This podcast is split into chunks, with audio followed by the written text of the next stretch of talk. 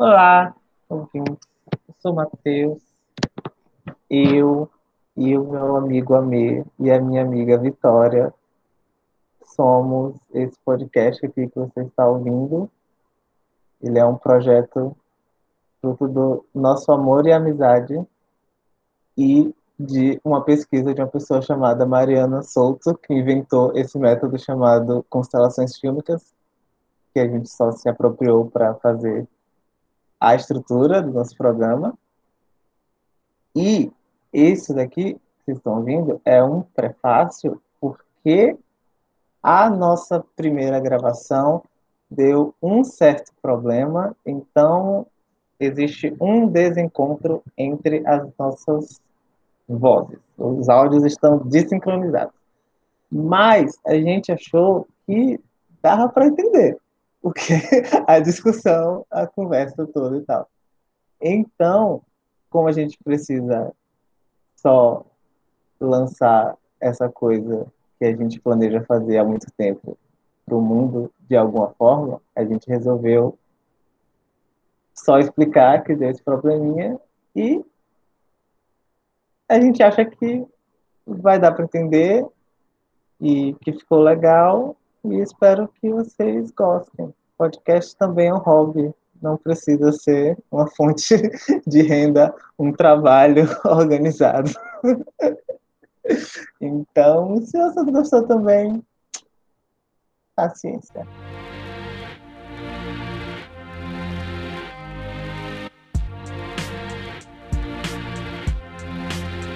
Uma das cenas deles, deles conversando, assim, que me pegou muito. Na casa e tal, aí mostra ele lá. Eu não vou lembrar exatamente da cena, mas foi uma coisa bem banal, assim, o, fi- o, o, o filme não tem muitas grandes cenas, assim, né? É mais eles trocando ideias. Tem uma, uma cena que me emocionou, ele comendo, sei lá, lá na casa, lá em Nova York, sabe? Assim, Tem a grande cena do, do, do funeral. né? Sim, É meio que feito para ser uma, uma grande cena. Mas, mas a gente tem que dizer o que, que é que a gente está falando. As mortes de Dirk Johnson. Se a gente for começar por aí, ou a gente vai começar por outro. podemos começar. Vamos começar pelo, pelos Fantasmas se Divertem, que tá mais.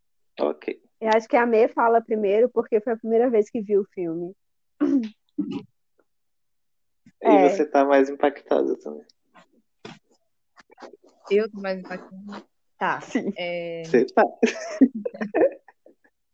Eu não esperava. Eu, quando eu fui baixar a legenda de Os Fantasmas se Diverte, apareceu a legenda do desenho também. E eu lembro que eu assistia bastante o desenho.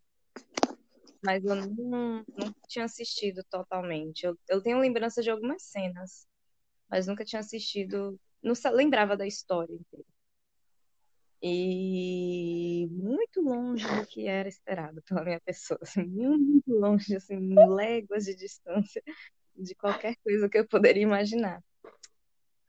É, vou falar do filme aqui, né? Beetlejuice, Os Fantasmas se Divertem, um filme de 88, de direção de Tim Burton, com um grande elenco que eu também não esperava, com Michael Keaton, Ke- Keaton Alec Baldwin, Wi- Winona Ryder, Gina Davis e outras pessoas. Eu fiquei muito chocada com Alec Baldwin, novinho, porque a minha maior lembrança dele é aquele filme que ele faz com a Mary Streep, que ele já tá um senhor. E não, não sabia que era de Tim Burton. Eu não também. lembrava Não disso. lembrava, não sabia. Acho que eu nem sabia. E meio que faz sentido, mas tem algumas coisas meio diferentes, assim, uma coisa meio particular, acho que da época. É, E eu não sei se eu gostei, assim, não sei dizer se eu gostei, eu achei muito confuso, mesmo adulto.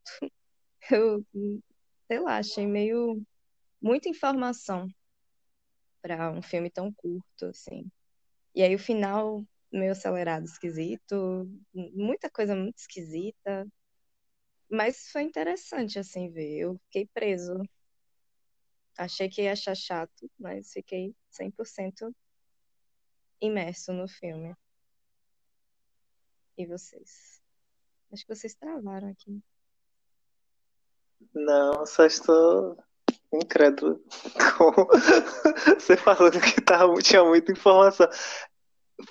Que, que a última coisa que eu vi foi o, o episódio É do, do Business Gospel. E aquilo é muita informação. Que Acho, acho que a diferença é que é, porque em, em Midnight Gospel todas as informações são importantes e em Os Fantasmas Se Divertem é importante a informação imediata. Não é tão importante você fazer uma conexão entre é, o universo inteiro, né? Porque o universo inteiro ele não, ele não é, não faz sentido assim, é, de um jeito certinho, assim, tipo, às vezes eles mostram um elemento que eles vão usar para resolver uma situação mais na frente, né? Então, o a, a- ter aquelas é, aquelas cobras ou minhocas na Terra serve para ser o Deus Ex Machina para matar o o Beetlejuice no final, por exemplo. Mas não existe um, um porquê daquilo tá ali, né? Tipo, as coisas estranhas que acontecem no filme não tem um, um porquê, é só esquisito e visualmente estimulante, assim. Mas não, não, não sei, acho que não, é, é- é até mal explicado assim tudo, né, no filme. Então acho que é, é mais fácil para eu não me ligar tanto ao fazer sentido das coisas. eu- o filme não foi feito muito para fazer muito sentido mesmo, né? Santana se diverte, não é o propósito dele, assim, ter explicações plausíveis para as coisas que acontecem. Mas eu achei meio confuso narrativamente também, assim, tipo, muita coisa, muita coisa acontecendo. Muitos personagens, muitos, muitos protagonistas, muito, muita coisa. Não é É. uma narrativa comum, assim. Não é tão comum ver isso em filmes, talvez, desse gênero. não sei, assim. É uma coisa bem Tim Burton de fazer, mas não sei, me surpreendeu muito. Era a menina, era o, o Beetlejuice, era o casal lá, era muita coisa que estava acontecendo, assim. E você, Vicky? Ah, não sei se talvez por já ter assistido bastante na infância, pra mim é bem tranquila a narrativa em geral.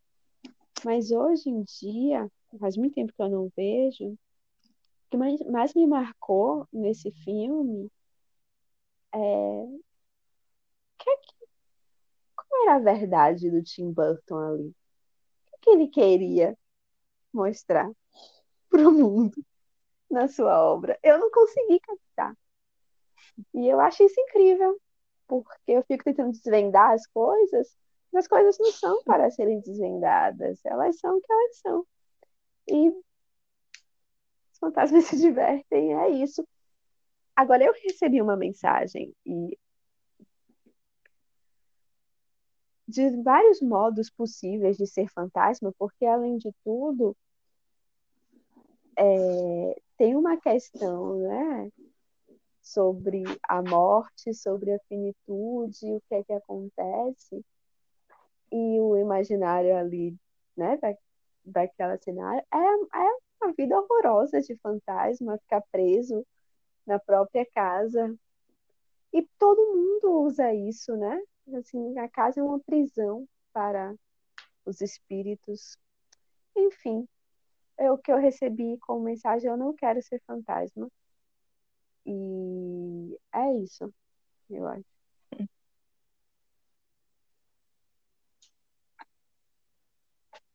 É meio que isolamento social, né? Uma quarentena. Uma quarentena eterna. Talvez por isso, talvez por isso tenha me impactado tanto e não, não era uma coisa sobre a qual eu refletia na infância. Mas agora, depois de oito meses, você se compadece do fantasma.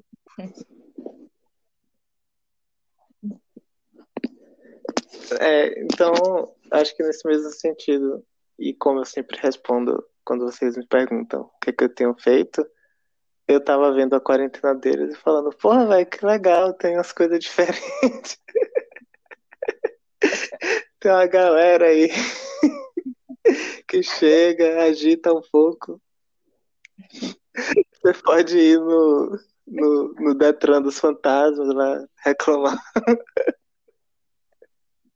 Várias opções assim mais divertidas do que o meu confinamento, por exemplo. Então, entre, né? Por isso que quando a, a menina falou que, que eu queria ser um fantasma também, eu tipo, poxa, te entendo, Lívia.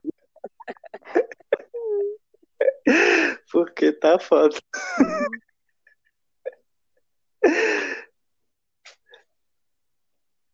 Sim. Eu não tinha pensado por este viés, assim, do. Eu escolheria ser um fantasma, se eu pudesse ou não. E. É isso, né? Tem dois lados. É uma vida meio bosta, assim, mas tem coisas acontecendo ali, não é? A gente vê um outro lado do, dos filmes de terror, assim. Eu fiquei pensando muito nisso, assim. Qual é o rolê que tá acontecendo? O que que eles estão tentando fazer? E pela perspectiva deles, assim, né? Então tá, tá, tá tendo trabalho ali, eles estão tendo que fazer várias coisas para conseguir se manter minimamente ali, né? Não sei. Não sei se eu sei falar desse filme. Vamos ler a sinopse. A sinopse do Lê Google sinopse. tem duas linhas do- da, da Wikipédia. Mortos no Ótimo. acidente de carro, o casal Ah. Adam e Bárbara fica preso em sua casa de campo como fantasmas, assombrando-a até que uma família rica e arrogante compra a casa, levando o casal fantasma a fazer de tudo para expulsá-los, inclusive pedindo ajuda a uma assombração mais experiente. Não parece mesmo filme que eu assisti, uma assombração mais experiente. Não, só pela Ah, não, é. Ele tinha experiência. Ele era tipo o Sol de Breaking Bad. Uma pessoa meio esquisita, mas que, enfim, tinha experiência suficiente para fazer anúncio na televisão.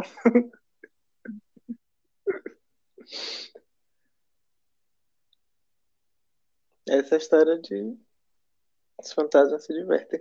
Eu fiquei muito impressionado com o seu bloqueio com o filme Amei, porque eu acho um filme tão. Ele, ele é, ele é bem infantil, assim, né? Ele é- tem uma linguagem fácil de ser digerido. Sim. E eu acho que você gosta desse tipo de filme, por exemplo, quando várias coisas assim acontecem e são bem. é, tem essa direção de arte mais expressiva. Está aí A Espuma dos Dias, o filme que você Meu Deus, eu pensei nele tenta agora. empurrar. E tem umas coisas bem parecidas, bem parecidas de- em relação à direção de arte, assim, com as dos dias. Eu acho que foi um desajuste da minha expectativa com a realidade, O que assim. você Eu estava tava esperando esperando? outra parada. Eu não sei o que eu tava esperando. Não sei. Mas eu, eu acho que não era aquilo que estava acontecendo. Definitivamente foi uma surpresa. Não sei se fazia algum tempo que eu não via pela primeira vez um filme dos anos 80.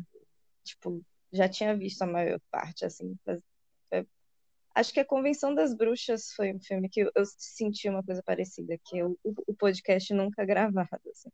Tipo, esses filmes antigos.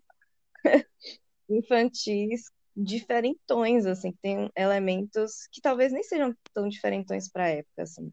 Mas pra gente, hoje, assistindo pela primeira vez, foi sentimentos muito parecidos de, de dessa surpresa e desse não esperar. Talvez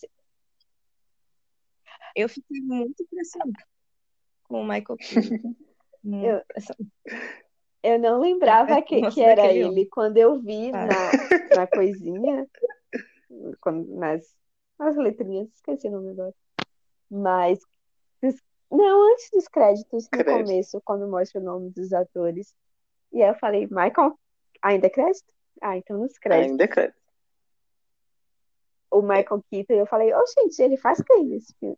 E aí quando eu vi, eu falei, meu Deus, era você minha infância inteira, Birdman. Ele tem.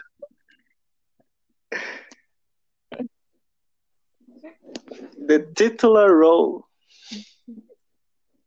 Ele é uma criatura muito perturbada naquele filme. Sim, Muito tarada, né? Eu acho que eu nunca vi outro filme do Tim Burton tão. é, tarado, com um personagem tão sexual. tarado. Tará. Bastante. Eu acho que tinha uma onda desses filmes assim, tipo Jim Carrey, Ace Ventura, o Máscara. Não sei se é de. É, esse Ventura e o Máscara acho que não é pra criança, né? Mas esse filme- se esse é bem Nenhum desses é, É, todos passavam na sessão da tarde. Porque a sessão da tarde passava filmes a partir de 10 anos. E Exato. automaticamente se transformavam para criança. Mas até a coisa um, um- desenho posterior não quer dizer também que era para criança, né? Porque, tipo, Robocop teve desenho. Era uma época diferente. Sim. É, é uma comédia meio diferentona. E como é meio cartunesco, né? Acho que algumas pessoas poderiam olhar e falar, tipo, ah, criança pode, pode ver isso aqui. Tem uma menina lá no meio também. Sim. E tem coisas sobre. Tipo, além do, da, do, do, do Beetlejuice ser tarado, tem algumas coisas sobre sexo também, que é muito característico dos anos 80, mas eu estava desacostumado novamente. Então, sei lá, o cara fazendo uh, e a menina interpretando como os pais transando e tal. Eu fiquei, gente, eu, É. fiquei- eu tava sempre, gente. Super Você tem que-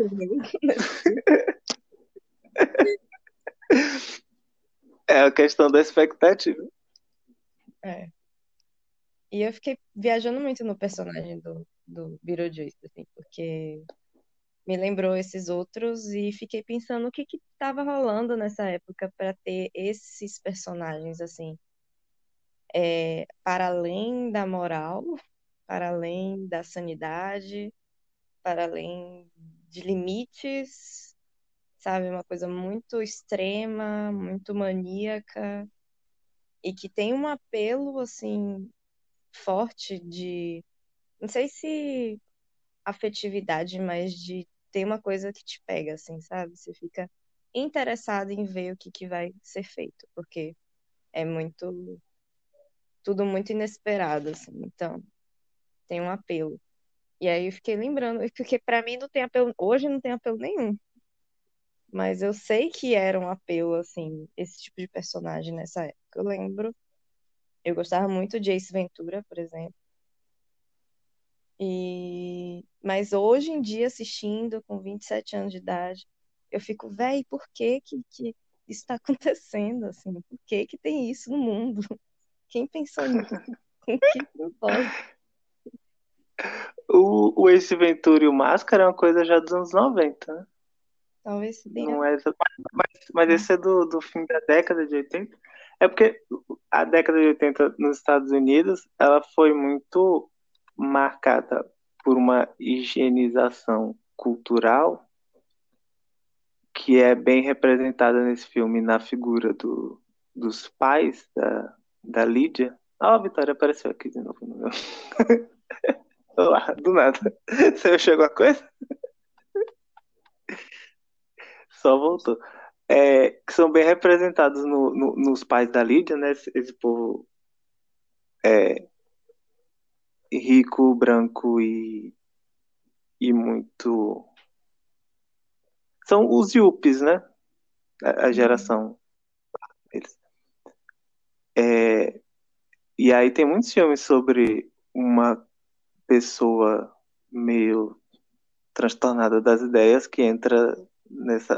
Ou só levemente diferente, que entra dentro desses espaços e meio que muda a vida das pessoas. Né? Tem é, Something Wild, o Curtindo a Vida Doidada, um pouco assim também. Hum. Mas esse filme e os outros que você citou, né? O Ace Ventura e, e o, o é, não, Ace Ventura e Máscara, eles são eles são figuras mais é, carismáticas, né? Do que o Uhum. do que o, o Beetlejuice. O Beetlejuice é mais um, um coringa ali, né? O coringa do no sentido Batman, não, Sim. não de ser uma é, no sentido de ser uma coisa diferente, ali, né? Um- uma, uma carta meio fora do, do baralho, mas de um jeito que não sei, talvez para os padrões da gente a gente acha uma, uma provocação irritante, mas na época era uma provocação divertida. Se a gente se colocar no, no- no- na forma de pensar da época, talvez, porque, né? Inspirou desenho e tal. Não sei se no desenho ele era também um vilão. Eu não vi o desenho. Eu tenho a impressão que no desenho ele era mais, mais de boinhas, assim. Ou eu assisti o desenho errado também, eu interpretava errado o desenho, sei lá. Eu tenho a impressão de que eles, é, a, a Lídia e eles tinham. Não era uma amizade, mas era um- uma relação de, de busca constante um do outro, assim. Tipo, chamava ele, aí ele resolveu umas paradas pra ela, uma coisa assim. E nesse filme ele tá, tipo assim, é meio Conde Olaf, assim, de, Uhum. de Desventuras em Série, sabe? Sim, sim. É você vai casar comigo, criança. Porque é isso aí. E aí você vê, tipo, é, é muito estranho, porque com certeza tinha uma versão do roteiro em que ele provavelmente seria mais tarado com a Lídia, mas foi cortado porque ele é tarado com a fantasma lá, por exemplo, sabe? E aí é muito estranho essa coisa que acontece ao longo da história. Só para situar os ouvintes, a gente ter esse hábito de da gente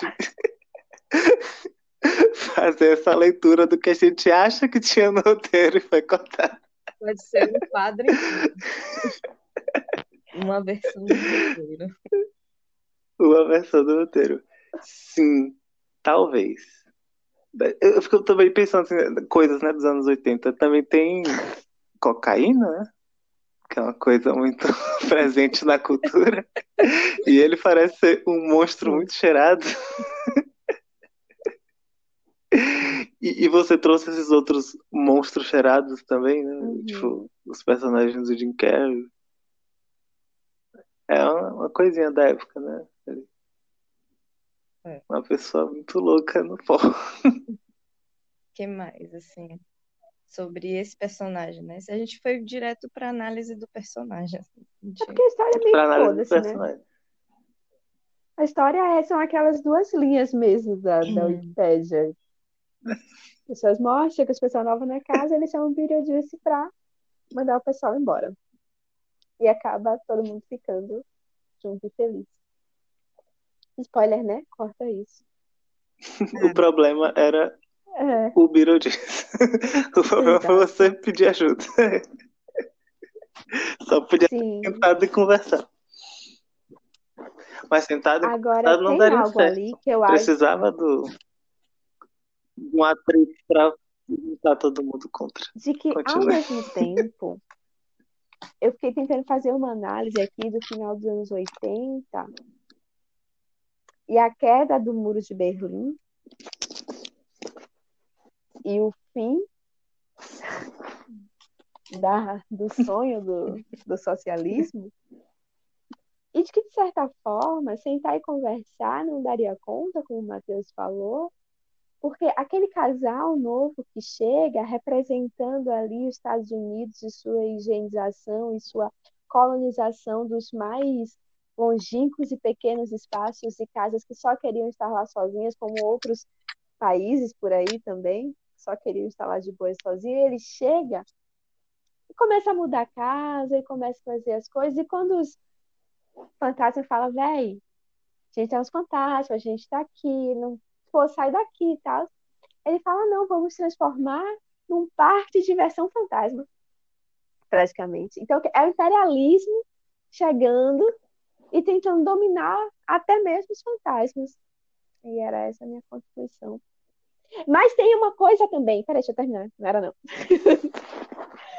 De que no final, uma figura louca, insana, como o Beetlejuice, é tão mais louco do que o imperialismo e os fantasmas dono das terras das pró da própria casa, que eles se juntam e, de certa forma, não se juntam, mas vencem lá o, o, o Beetlejuice. E isso mostra um momento onde as pessoas tinham uma certa esperança de que talvez a figura maior, assustadora, não sei de quê, na época talvez comunismo, não sei, mas acho que não funciona bem na minha metáfora, não, então não vou usar. É. Eu... Não. É... Você tava, você tava no caminho tá. e agora você só precisa decolando assim, não, o, o, o, tá tipo no ar. E agora você só precisa. Mas enfim, a, a esperança de que essa, de que algum modo imperialistas e pessoas que estão ali lutando por sua terra iriam conversar e dizer não, tem algo muito pior, sei lá, o fim da humanidade. Vamos nos juntar, vamos nos unir para salvar o planeta Terra, sei lá o quê, salvar a casa. No filme eles conseguem. E todos ficam felizes ali, né? Os... Entretanto, não sei se nós podemos confiar nesse momento aí do final dos anos 80 e a sua esperança, porque agora, quase 30 anos depois, não se realizou, né? É isso, minha contribuição agora.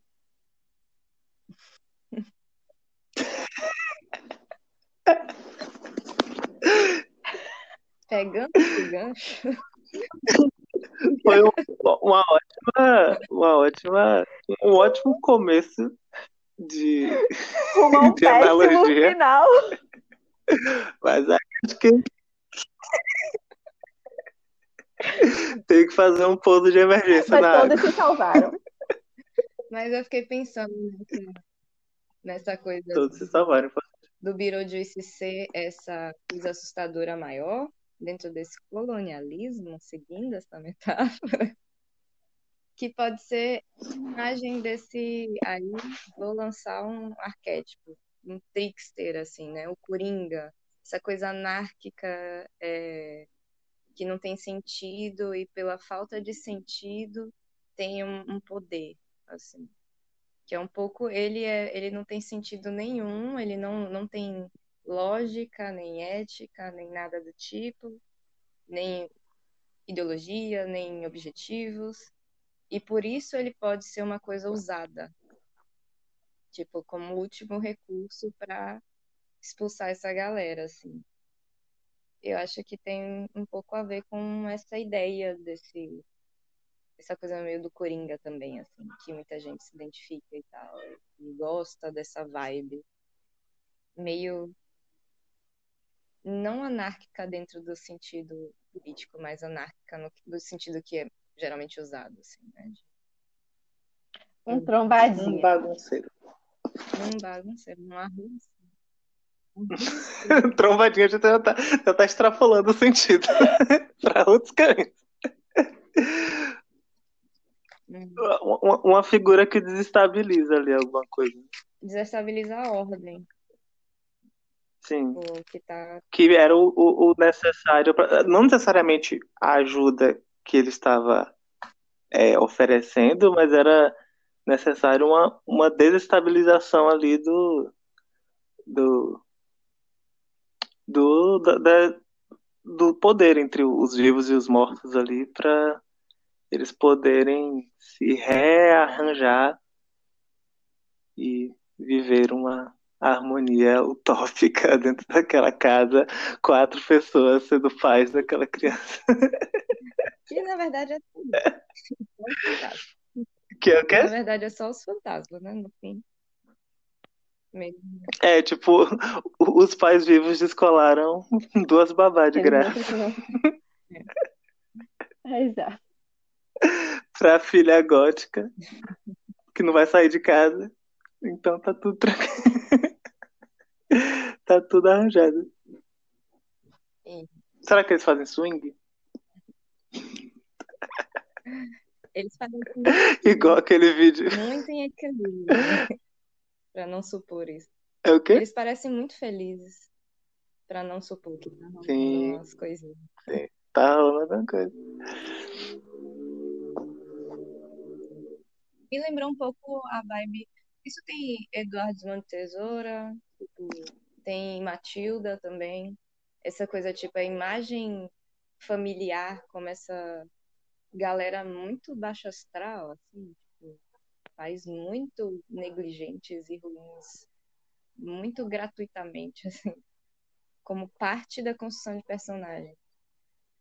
Serem pais ruins, serem pais tipo, cagando. E é uma coisa também dessa época, um pouco, né? De representar isso nesses filmes americanos, assim. Não sei dizer.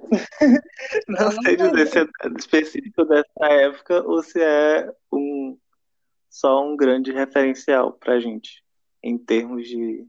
Porque antes disso, cinema infantil ou não sobreviveu assim culturalmente, né, em termos de legados, ou são as animações da, da Disney. Né? Tipo, a gente, a gente não lembra de filmes infantis anteriores ao, aos anos 80 que não sejam os desenhos. Uhum. Que não tinha muito essa coisa de, de representação de, de pais, né? Tipo, raramente. Era tipo, ah, uma aventura para crianças.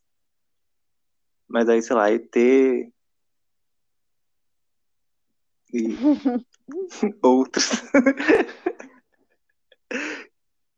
que, né, enfim, é, o, é esse referencial pra gente, né? De entretenimento americano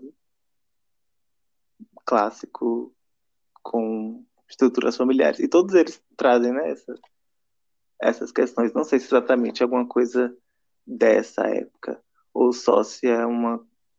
Ou se a partir dessa época que começou a, a realmente é, ser produzidos filmes pensados para esse público.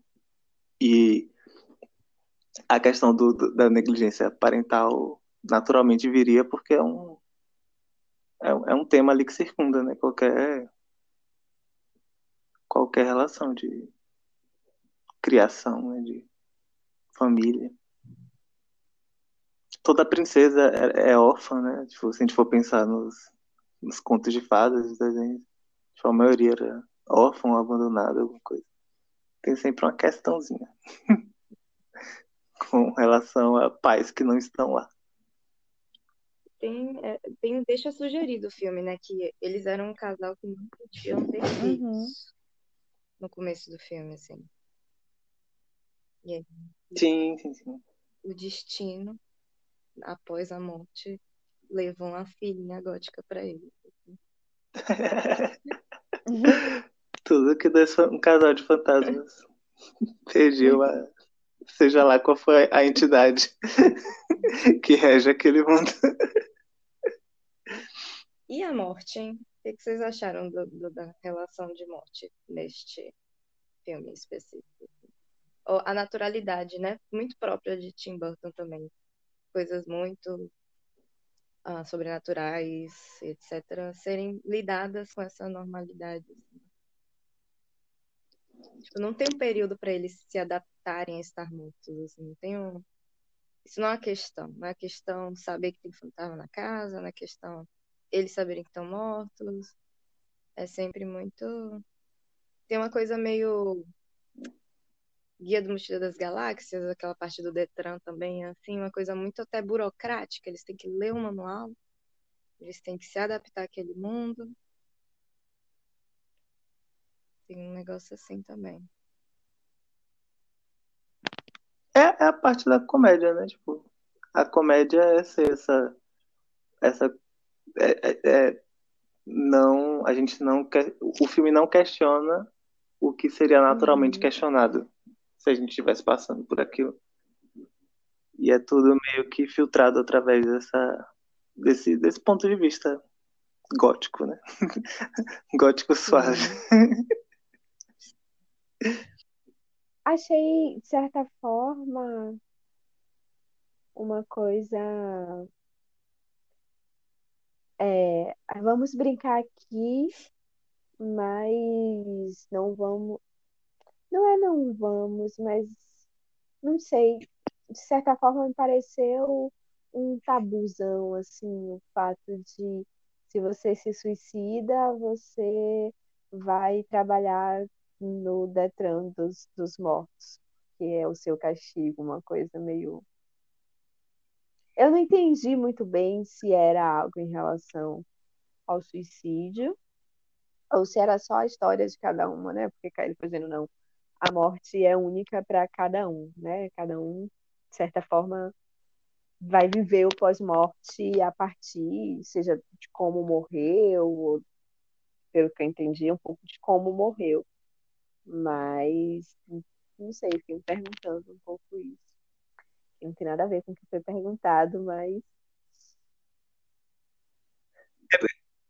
Essa informação é, é dada por um pelo pelo Também, médium mas entusiasta ela, lá, né? ela né? dá.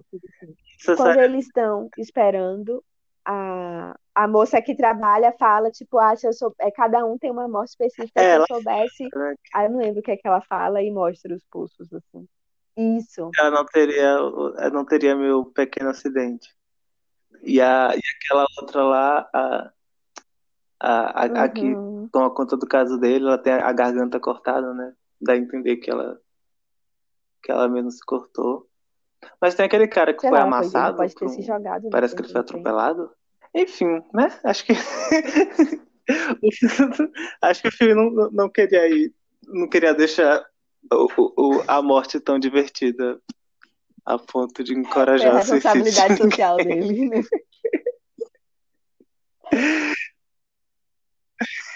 Responsabilidade social, tipo, morte é meio. É, é- é- tem suas vantagens, mas se você. Mas, espera a sua hora. Não, Se adiantar. não adianta você querer adiantar o processo, porque você vai ser punido.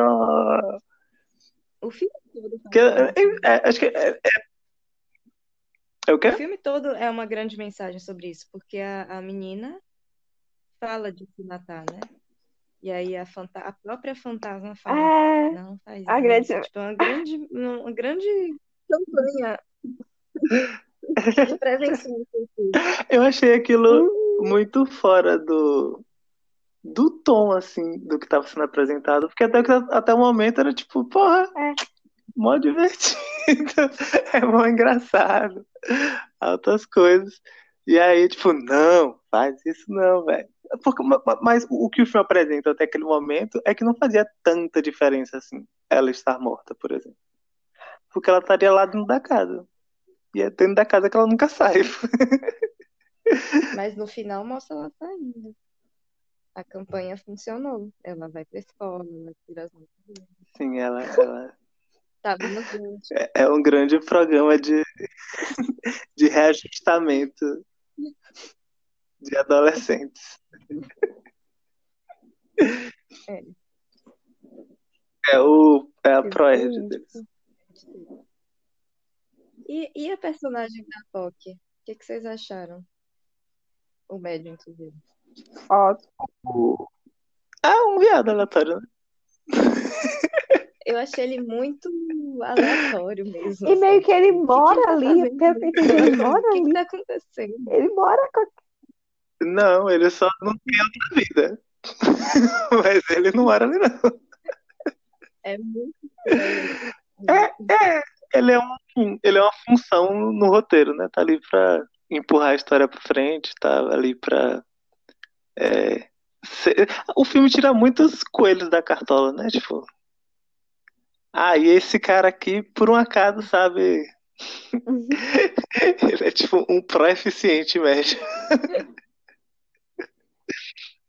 Mas acho que faz parte do, da comédia também. né? É meio nonsense, assim, tudo que, Muito que rápido. acontece. E como é rápido tudo que acontece. E eu acho isso ótimo, porque significa que o filme tem, tipo, uma hora e meia, papum, fez lá o serviço, foi embora. Me deixou com um sorriso no rosto. E é só isso que eu peço. Mas, é, eu, eu não sei se gosto, assim, dessas soluções que, tipo, ter esse personagem pra ser essa solução de roteiro, assim.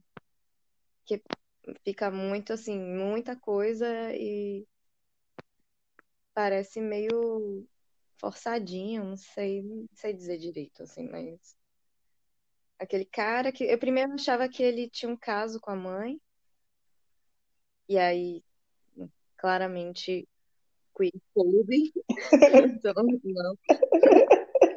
E aí ele só tá lá, né? Só meio que tá lá e de repente ele conjura os fantasmas, que é a cena dele de brilhar também. É a hora que ele conjura os fantasmas. Realmente bastante cor. É, acho que tudo. Eu ia falar que tudo depende de você achar isso engraçado ou não.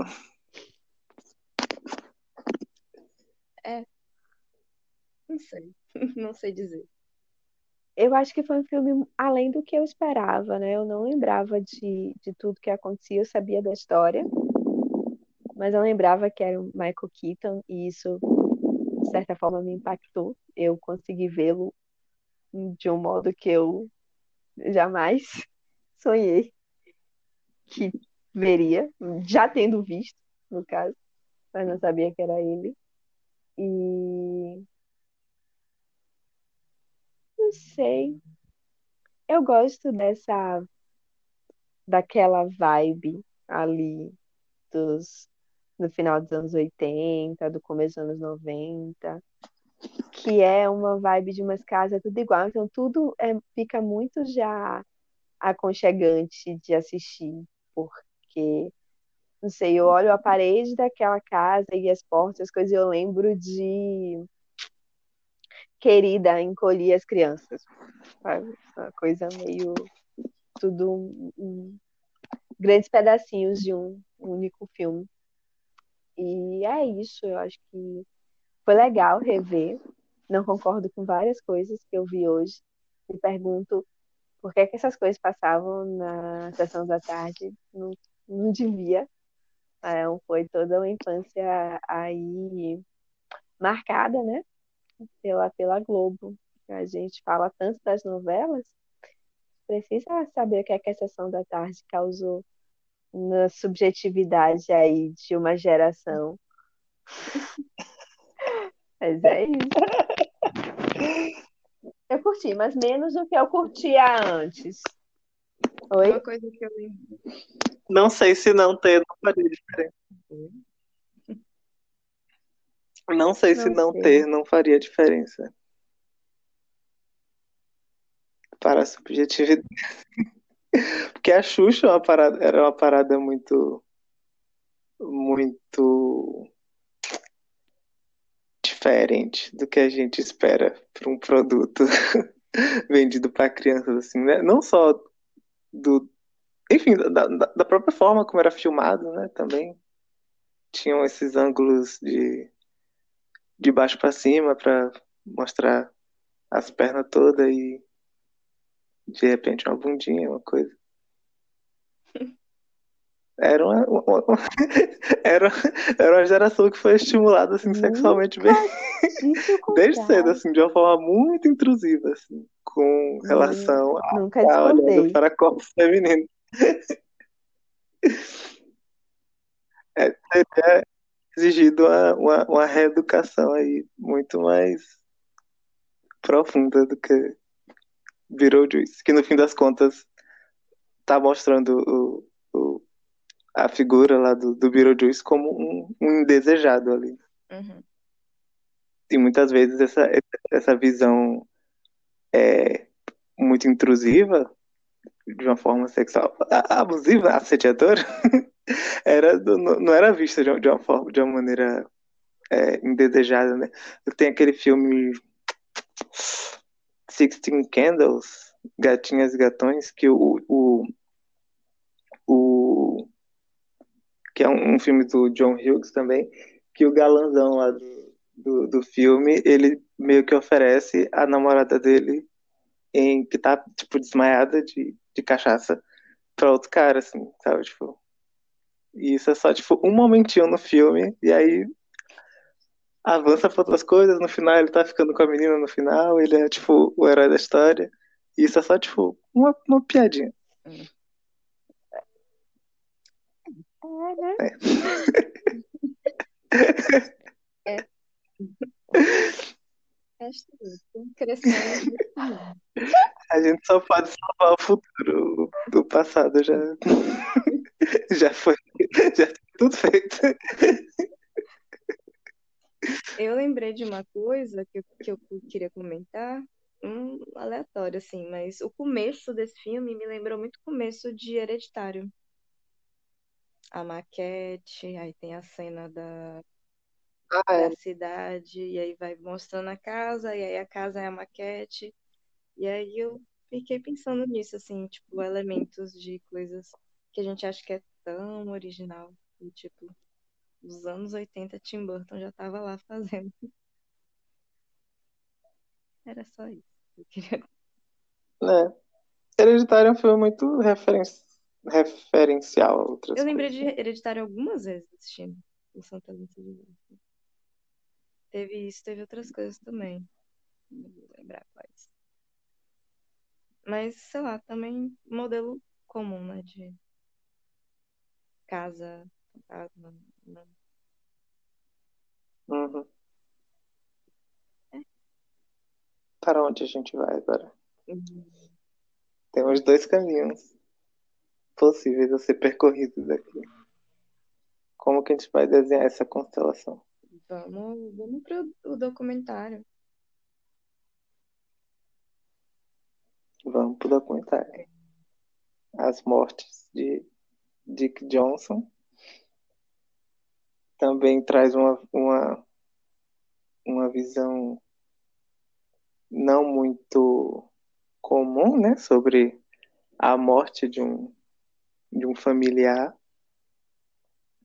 sobre se, se Beetlejuice era sobre você se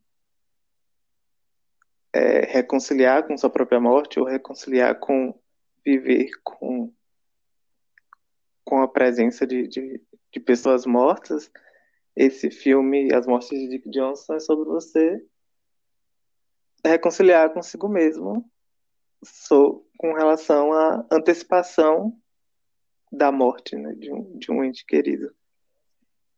Que é, no caso, esse o, o, a pessoa que está no título, né, o Dick Johnson, com esse psiquiatra americano, muito. já, já é um senhor de idade, tem uma doença degenerativa, né, que é o Alzheimer, e ele é o pai da diretora do, do desse documentário, que é a Kristen Johnson. Ela, enfim, né, ela filma o pai e filma é, simulações de possíveis mortes que esse pai possa ter em decorrência do, do seu estado do, do estado que ele se encontra na, na doença né? e aí esse é uma premissa que poderia ir para vários caminhos e de alguma forma me surpreendeu assim a forma como foi feito porque podia ser uma coisa bem mais piegas, podia ser uma coisa bem mais que explorasse o, a questão da doença e do e, e, da, e do, do estado, né, do, do, do corpo e da consciência do, desse pai dela do, nesse, nesse estágio da doença, que é uma coisa que a gente curiosamente não vê tanto no filme, se não, não vê nada. Tipo, questões que poderiam deixar. questões constrangedoras, que poderiam ser constrangedoras para ele, sabe? Tipo, tipo, não mostra ele. Não sei, tipo, é, é um estado que a pessoa às vezes perde completa consciência, às vezes perde é, controle sobre o próprio corpo, e isso nunca tá no filme, assim, né? Ele tá sempre, ele, ele, parece sempre estar de um é, é, tendo consciência do que está acontecendo e consentindo ao, ao que está sendo feito ali, né? Com, com relação a ele, com relação ao filme. E é, quando a, a, minha experiência, pelo menos vendo o filme, e aí depois eu passo a palavra, é que chegou um ponto, logo no meio do que no, no primeiro terço assim, do filme, que eu tava meio de saco cheio, assim. Eu tava tipo, por que que eu tô acompanhando a vida desse cara? Só porque ele é pai de uma diretora que tá muito triste e que não sabe e que quer enfim, fazer essa grande homenagem a seu pai, não sei o que, isso que lá. E aí é, o filme começa a, a, a dar para você a informação de que ela que, a, que ela não conseguiu ter isso com a mãe dela, no sentido de, de não conseguir registrar é, a mãe mais velha é, fazendo enfim, vivendo, né? Ela só conseguiu registrar momentos bem com a mãe já no estado bem avançado da doença, né, que também é Alzheimer. A mãe dela teve Alzheimer, o pai dela tem Alzheimer. E, e isso é, é, tratado como um. E aí eu vou fazer uma coisa que também é muito tradicional nesse podcast, que é eu me apropriar de termos da psicologia. Só porque vocês dois são psicólogos. e me falam essas coisas e eu falo, ah, vou usar. Isso é apresentado como uma espécie de trauma, assim, né? Pra ela, e que esse filme é, um, é uma forma dela é, não só tá fazendo o que ela tá abertamente se propondo a fazer, né? Que é, é fazer esse, esses registros sobre o pai e dar, e dar esses momentos ao pai e às pessoas da vida do pai, mas também tentar lidar com não ter tido isso com a mãe. Uhum. E aí foi a primeira vez que eu chorei vendo esse filme. E aí foi uma cascata até o final. Agora falem. Hum... Rapaz. Em termos gerais, foi um filme que eu gostei muito de, de ver. É, eu gosto muito de ver filmes com pessoas idosas em situações não tão convencionais. O que foi que vocês estão rindo? Não, é porque você estava você tava caminhando para dizer que gosta de ver velho morrendo, mas você se recuou desse aviso. Era para onde você estava nos conduzindo, você sabe muito bem disso. Você foi aí. Eu não tava, não. Você foi, você a, qual é, tava qual é a graça da piada? A, pia, a, a, a, piada ela é o quê? Ela é você quebrar com a expectativa da pessoa, é. entendeu? Você estava aí já, ela vai. Eu não ia, tava tudo ó, planejado. Brincadeira, não tava. Eu percebi no meio do caminho para onde eu estava me dirigindo e achei que não ia ser interessante. Mas a verdade é que eu gosto de filme com velhinhos fazendo coisas não convencionais em geral. É... E não sei, tipo. Acho que são aqueles três de sempre, né? Mas enfim. É um filme que com a premissa que podia ter ido para um lugar muito estranho. É, assim, bem outra coisa, de filmar as mortes, não. mas que me pareceu de uma sensibilidade, não, não me pareceu, né? Foi uma sensibilidade muito grande dela, mas também uma sensibilidade muito grande do pai dela, né? É psiquiatra e tal, mas de como que ele conseguiu ser um protagonista muito carismático, assim, o filme inteiro. E ela conseguiu mostrar isso para as pessoas, né? O quanto que tinha choro, tinha percalços e Alzheimer, memória e a vida que vai perdendo um pouco o controle, mas de como durante o filme inteiro você, não sei, se sente muito convidado a, a querer saber mais sobre esse velho homem branco americano. Que, tipo, é... E é um filme que não caminha para isso. Eu, eu, eu senti uma, uma vibe muito. Pô, eu quero mostrar o quanto meu pai é legal. E o quanto que que ainda tem muita, muita de, de, de leveza, assim, na, nas coisas que ela mostrou da vida dele, do que estava acontecendo, de como ele topou fazer as coisas, de como ele encarou o, o que ela propôs, mas também dos momentos, assim. Eu, eu lembro que a primeira vez que eu chorei no filme foi quando ela tirou o carro dele. Faz o menor sentido, não é uma coisa com a qual eu me relaciono de forma alguma, mas eu chorei, assim, eu falei, é isso. Assim, se ele fosse um ator, mas não é estava vivendo mesmo, eu ia acreditar porque eu acreditei.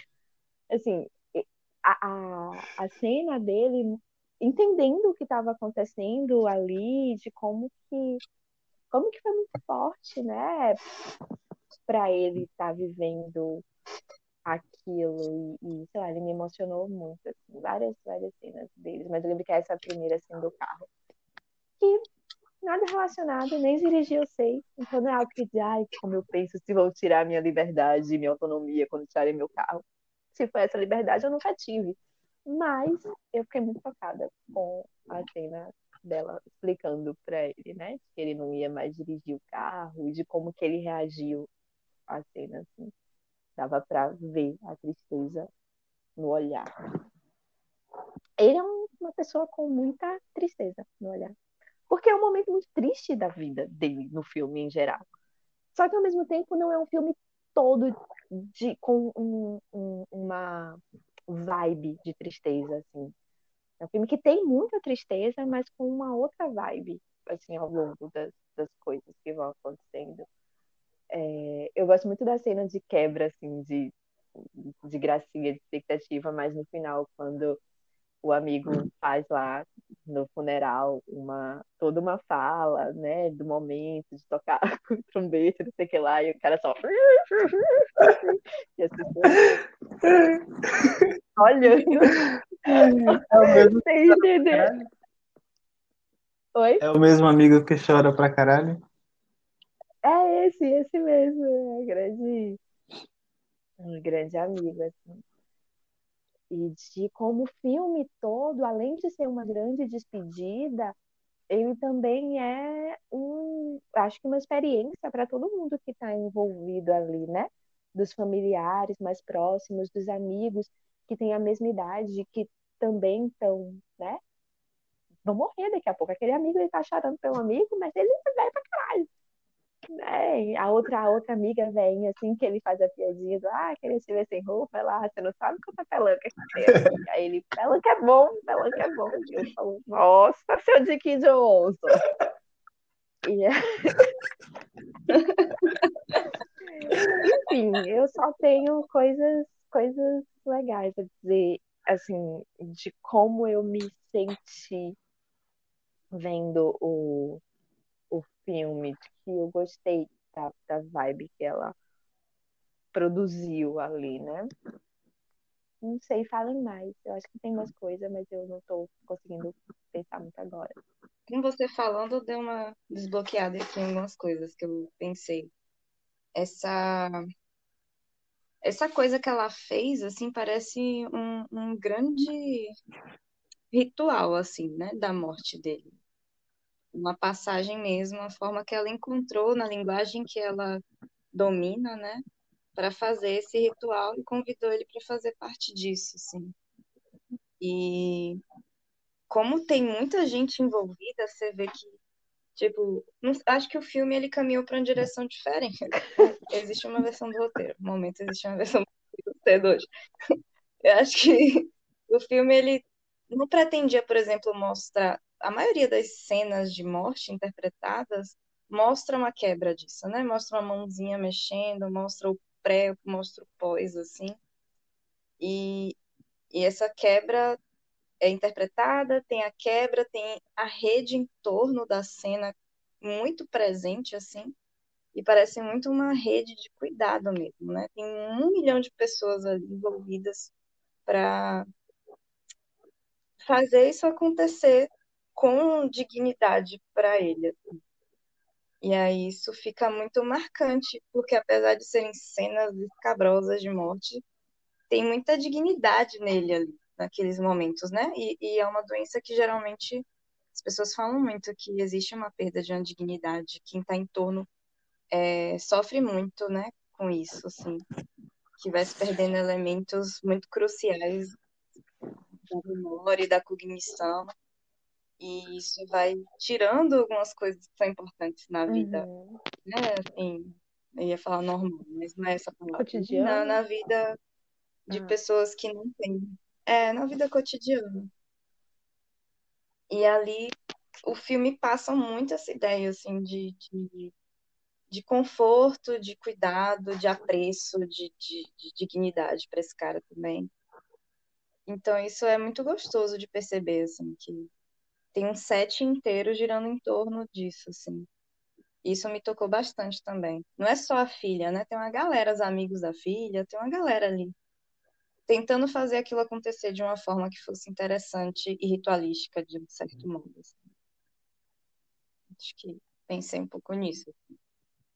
Agora, aquela cena, assim, uma das cenas que mais me marcou foi a do, da morte no, no pescoço. Não lembro exatamente como que era, Uhum. mas que espirrava e que ele, tipo, ali deu ruim, assim. Ali não foi legal pra ele. E aí, tipo, eles param, né, a, a gravação. Porque ele fala que é pior do que a pior dor que ele já sentiu, que foi o Infarto. infarto, acho que o infarto que ele teve.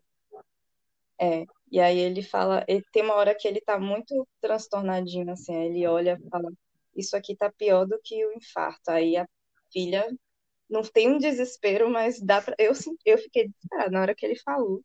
Isso aqui tá pior que o infarto. Eu falei, meu Deus, é agora que ele vai morrer mesmo. Então, e aí eles pararam, né? A cena não continuou porque não estava confortável para ele, assim. Então deu para ver que existe esse limite também. Essa cena me deu muita agonia. Essa morte, Foi essa aqui é interpretação dessa morte me deu muita agonia. Ou é uma. Ah, sim. Uhum. Que o sangue É. sai. sim.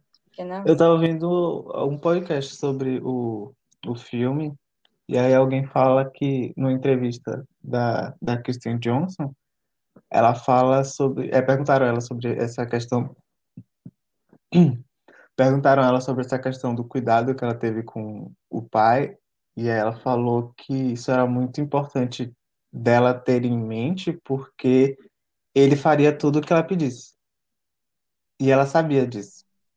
Então, mas ela também sabia que ele, ele- tem algumas limitações também, né? Tipo, ela tinha planejado mortes bem mais, bem mais é, expansivas, né? Em questão de, de, de produção. E aí ela acabou reduzindo a coisas que realmente poderiam é, acontecer com ele, assim, é, mortes domésticas ou cumprindo é, outras ações do, do dia a dia, outros acidentes assim desse tipo. E, e também lembrei que tem uma cena que ele tá falando, e que isso ilustra também a questão do cuidado da- das pessoas do, no set e da disposição dele em estar fazendo o filme, que é quando elas estão falando sobre o, o sangue, ele tem, ele tem uma hora que ele pensa que o sangue que vai sair é o sangue dele, e ele tava tipo, é meu sangue, beleza? Aí ela, quando as mulheres Sim. percebem que ele tava, que ele entendeu errado, elas falam, não, é de mentira. E elas, Na loja de maquiagem que compra. e elas explicam tudo, assim, né? Porque, enfim, é- é- elas estavam partindo ali de um pressuposto que tem um. Tá todo mundo ali sabendo do, onde é que tá o, o, o- a fantasia, né? E a, e, a, e a realidade ali do que eles estão fazendo. Mas ele tá. Ele, enfim, não tem a experiência que elas têm. Mas ele tá muito disposto a tudo, assim.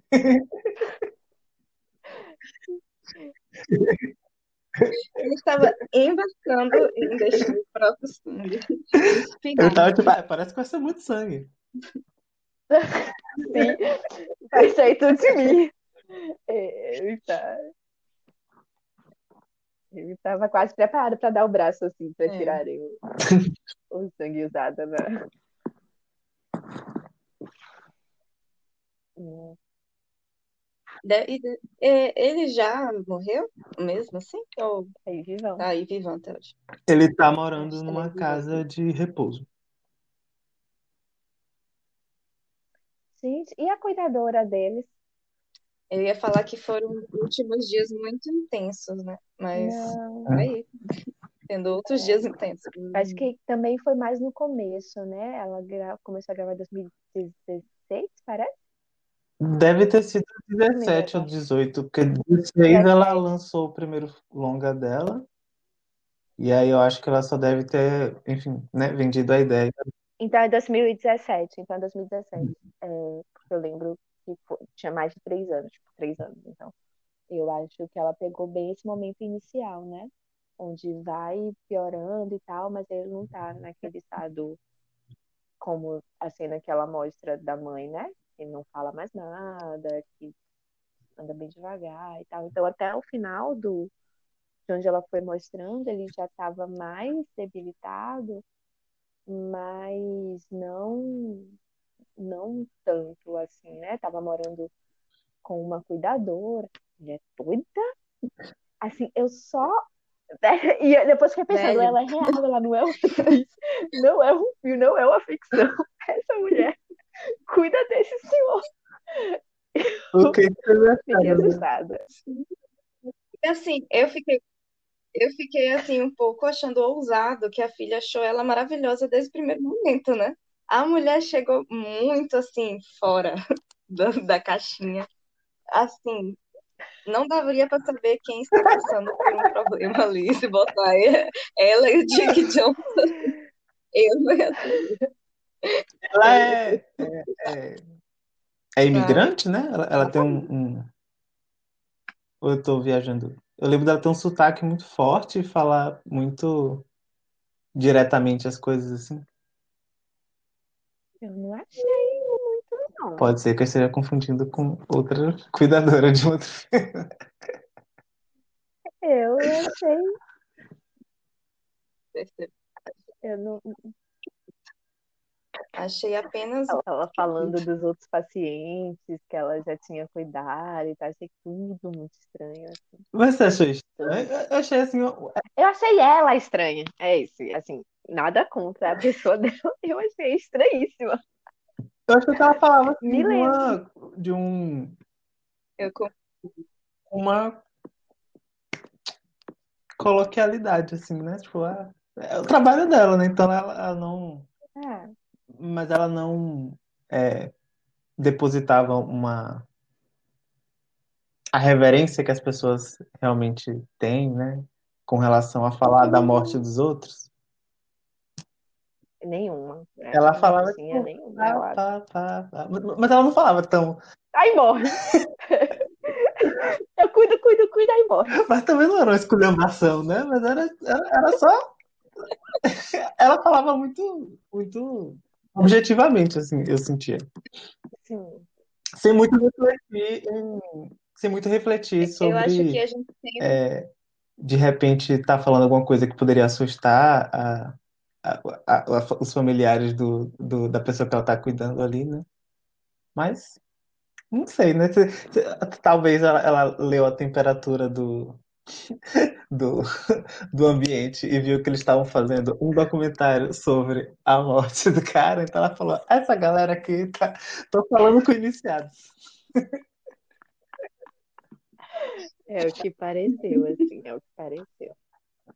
A gente tem essa imagem um pouco de coisas mais solenes, assim, né? Tipo, pessoa ser mais calma e solene e bem, assim, estou fazendo movimentos, mas é um podcast. Essa mídia visual. Bem- Mandei pra- E ela não, não passa esse estereótipo do cuidador, né? Assim, essa pessoa que passa uma serenidade. Ah, mas tem os nossos preconceitos também. Eu acho que serena ela é. Talvez ela não passa a serenidade no sentido de ela não estar trabalhando para que isso se construa em você também. Mas ela tá calmíssima. Ela tá no ambiente dela. É, e eu tô lembrando aqui que eu fiz um estágio em cuidados paliativos com isso. cuidadoras, né?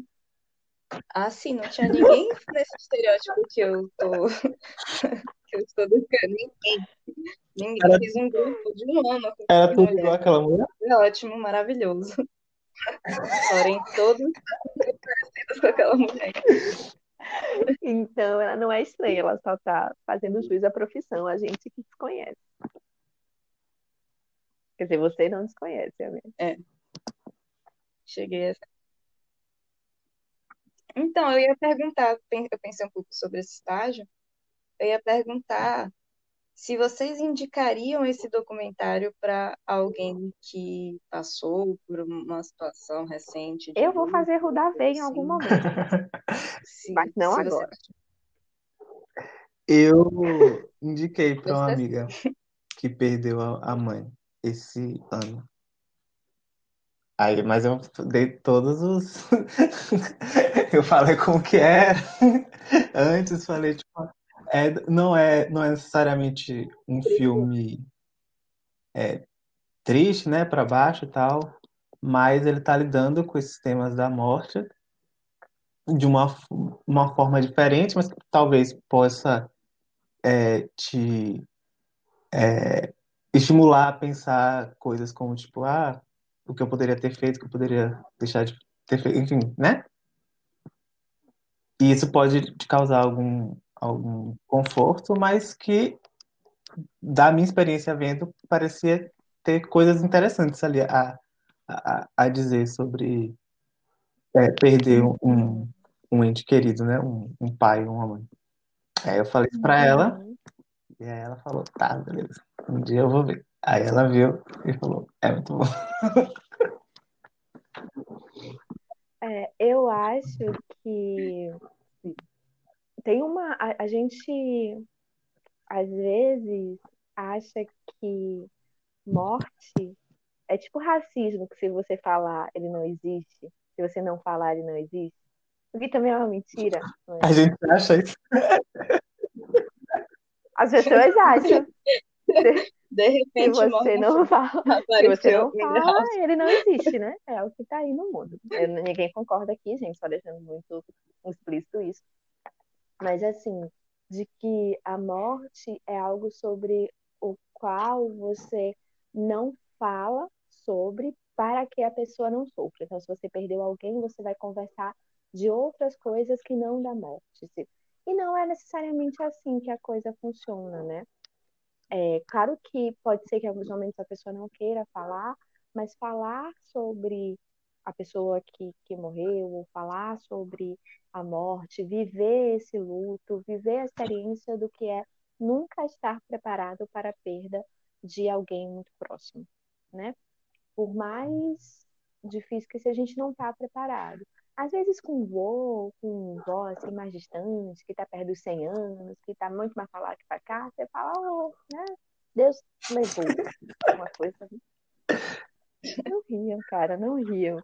Eu tô aqui com toda a minha seriedade.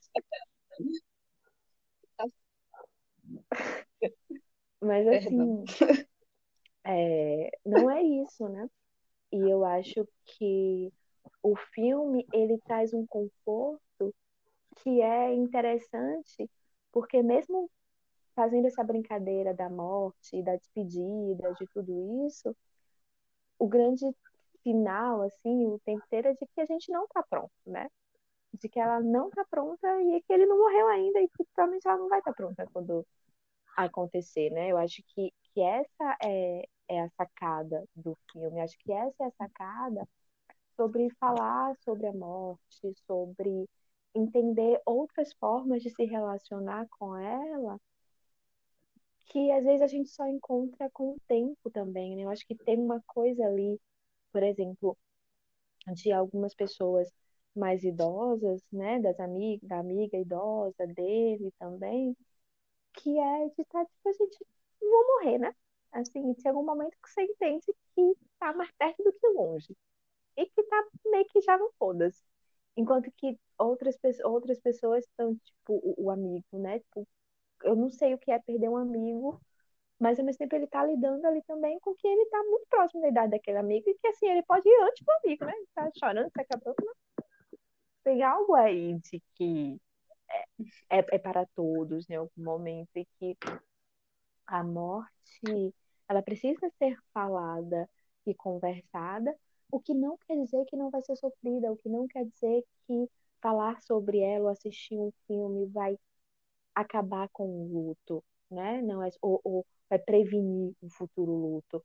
Mas quanto mais elementos você tem para falar sobre algo que é indizível, porque todas as ressuscitações que nós ouvimos falar estão aí, né? Nas religiões e nos mitos e nesse, nesse outro lugar. Então, é, é um, um caminho que a gente sabe que é o fim, mas é como se, diferente dos outros animais, ao menos porque a gente não sabe sobre a consciência deles, a nossa consciência não permite entender o que é a não consciência, né? A, a nossa consciência não permite entender o que é a morte e a finitude como um ciclo da vida. Ao menos, eu estou falando da nossa consciência, falando da minha consciência criada judaico-cristã, bonitinha, de que a gente vai ter uma pós-vida, de que blá blá blá, essas coisas todas. Mas assim, de que tem uma coisa que é cíclica e que é como se quanto mais elementos você tivesse para falar sobre isso, seja artístico, seja é, de religiões ou de cientistas ou filosofias, mais formas você tem de elaborar algumas questões sobre a morte, porque elas são todas sobre isso que é o acabado, mas que também é o inacabado, de certa forma. Eu sinto que eu dei uma viajando. Não sei se vocês acompanharam até o final, que eu percebi que tinha os carinhas assim que já tava. Que já tava, hum, Vitória, hum, realmente, você. Mas não fumei não, não fumei não hoje não. Eu embarquei. O que mais você uhum. lembra? Eu lembro que ela cria os filhos junto com um casal de hum, amigos e eu achei isso bem legal. Hum. Eles moram em kitnets próximas e criam os filhos. Um desses caras, inclusive, é o Ara Sachs, que é um diretor de cinema também. E tem uma cena que eles estão em Lisboa e ele fez um filme em, em Portugal. Então, provavelmente, eles estavam, tipo, a família toda. Então, tem esse easter egg aí. que o, a pessoa, uma das, uma das pessoas que ela é né, co-parenting também é um, um, diretor de cinema. Ele fez aquele Deixa a Luz Acesa, vocês, vocês viram? Acho que sim. O Amor Estranho também. Que é de um casal de velhinhos também. Ah, eu gosto. Eu gosto, né? É... Uh, deixa no meu repertório de velhinhos. Eu eu fiquei pensando também, depois de ter embarcado nessa minha grande viagem, sobre a religião dele, né? Dele ser um adventista do sétimo dia, que a galera topou na igreja dele, que é uma religião muito que cria assim com as coisas, fazia um enterro de mentira. Fazia um velório de mentira, que diga no enterro. E eu falei, nossa, ele, né? Tem alguma coisa interessante. Não sei também se tudo que é brasileiro é mais fundamentalista. Tenho a impressão que não. Tenho a impressão que é meio ao contrário, assim. Pois é. E aí, de que ela falou, né? De que era um- uma religião que proibia álcool, festas, filmes, e ela é cinegrafista, Ela se, cineasta. se, como é? Se identifica como cinegrafista, né? Camera person. Que ela é a pessoa que ela é, fil- é, é a, né, a pessoa que opera a câmera, geralmente de documentários, né, pelo, pelo que ela estava falando. E aí ela faz esse primeiro filme, Camera Person, em, que ela lança em 2016, que é com é, material que ela filmou desses filmes para outras pessoas, né, que outras pessoas assinaram como diretores, que não foram usados, né. Ela- ela- o material que ela filmou não foi usado e ela usa isso para fazer uma reflexão sobre ela mesma. E aí acho que ela tem, é- é- deve ser essa marca autoral dela, né? Ela sempre pega um, uma coisa do outro para falar de uma coisa muito pessoal dela. Enfim, eu achei, eu achei bem interessante isso, né? E das pessoas estarem lá muito disponíveis e vivendo aquilo como uma despedida real, né? O que me pareceu assim, me pareceu, eu não sei se é isso mesmo, mas que foi o momento antes dele mudar de cidade, né? Algo desse tipo, de, não sei se, ou se foi Foi na depois, cidade que ele morava, né? despedida. Não sei qual foi a timeline, É. mas talvez tenha sido É, antes. não sei qual é. mesmo, antes de se mudar. Faz mais sentido do que deslocar a produção para depois voltar. Uhum. É, e aí eu fiquei pensando nisso também. E dele também, né? De, pô, mas não é já que foi de filme, que coisa chata, que coisa sem Mas não é uma coisa muito E da, daquela época, porque ela tava falando de quando ela era criança, né? Talvez hoje as pessoas são Hum, mais pode ser. tanto faz como tanto fez. E aí também tem que fala que é, ele levou ela no cinema para assistir, não lembro o quê. Então, assim, se- é, mesmo talvez a religião tendo essas regras, ele era mais do babado, assim, não Uhum. estava muito ligado em tantas regras assim, tanto de, lá, não É, a gente sempre transgride os, os- quer dizer, os religiosos sempre transgridem ah, os dogmas quando não fazem muito sentido, assim, para eles, assim, no, no íntimo pessoal. Fala que, tipo, ah, isso daqui Deus perdoa. É, filmes sobre morte fazem vocês pensarem na própria morte ou na Bem morte de parentes?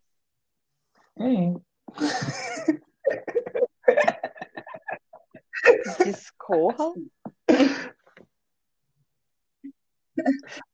Eu, eu, eu, eu apresentei esse filme para uma amiga, né? E a gente conversou sobre o filme também. E aí eu lembrei de, Uhum. É, de que, é, é, relacionando essa coisa do, dele ter encena, é, encenado o, o próprio funeral, eu lembrei de Amélie Poulain, que ela, ela falava que ela, ela, ela, ela se imaginava, ela imaginava o próprio funeral e ela chorava com que as pessoas iriam dizer para ela, essas coisas tal. Eu lembrei disso porque era uma coisa que eu fazia quando eu era jovem. E quando eu vi esse Amélie Poulain, eu fiquei, meu Deus, isso é uma coisa que as pessoas fazem. Então, sim, eu estou constantemente pensando. Tem um quadrinho do Alec, quadrinho do Alec que é, é aquelas bebidas, sabe? Nós três gostamos do Alec. É Alec não sei o quê, sabe?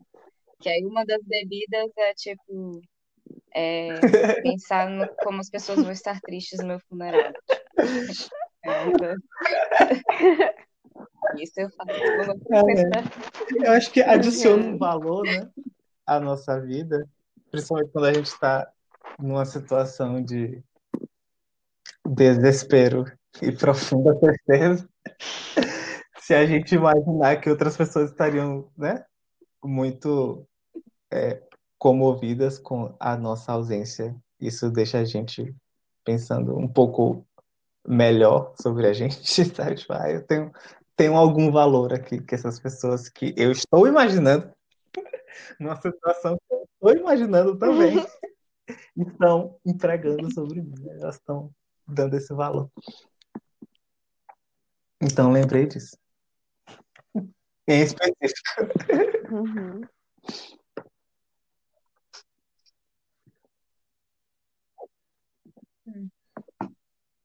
É, eu acho que eu, eu, eu penso menos sobre a minha própria morte, assim, eu penso mais sobre a morte das pessoinhas que eu gosto.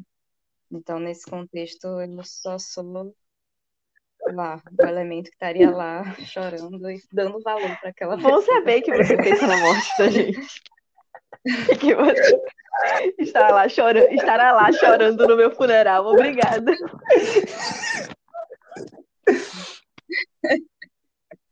Ah, eu digo. Eu penso, eu penso em coisas muito práticas e banais, tipo, tipo, velho, vou ter que ir pra Bahia se acontecer alguma coisa.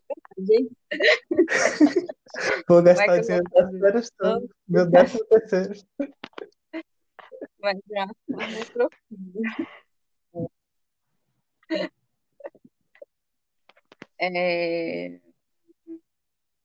eu acho que eu, eu, às vezes eu tenho uma. Não sei se vocês têm isso. Às vezes eu paro e eu penso, velho, vou morrer. E, tipo, isso vira um ciclo de pensamento por, sei lá, alguns minutos, assim, caralho, eu sou um ser finito neste universo. E aí, assim, tipo, tudo dá uma pausa. Aí eu fico pirando, será que vai ser como? Será que vai ser quando? Meu Deus, poxa, queria que fosse assim, não assado. Aí depois passa, não é uma coisa que fica muito cíclica, assim, não. Mas eu tenho isso. Mas, não sei, não, não pensei nisso vendo esses filmes, assim. Não, foi muito uma reflexão interna, né? Eu tentei recomendar esse filme para algumas pessoas, as pessoas não gostaram da minha sinopse, Fale um pouco da se a culpa é sinopse. minha ou se a culpa é das pessoas. Eu falei, assim, que era um documentário sobre é, mortes, as diferentes mortes de um pai, e a, a diretora do filme é, que estava filmando essas mortes, e que era muito bom muito Uhum. Acho que Falei isso para algumas pessoas, Mas tudo leva um tempo Não também sei se eu veio. para você plantar a ideia de fato, né? Hum, Porque eu, eu lembro que Matheus falou, mas eu não hum, fui direto. Quando a gente combinou de, de fazer para ver, aí eu fui ver. É um filme que eu veria, provavelmente, mas que eu não vi na mesma hora, hum. assim, tipo, ah, Matheus falou, vou pegar esse final de semana aqui para ver, né? Eu não faço isso, na verdade, com quase nada, porque eu fico perdendo tempo assistindo Isso. coisas que eu já assisti. Então, também eu não sou uma boa pessoa de Mas no caso, as pessoas fizeram, por isso. exemplo, quando eu falei pra Vicky, ela não fez tipo uma recusa. Mas as pessoas fizeram isso É, quando você não. recomendou, foi tipo, não parece uma coisa que eu veria, ou que eu vou ver, ou que eu me interesso. Ou... É. Não, tipo, foi assim, aquela recusa meio hum, muito esquisito, sabe? Assim, e talvez eu tenha essa tendência, então as pessoas não engajam muito mais É o teu histórico.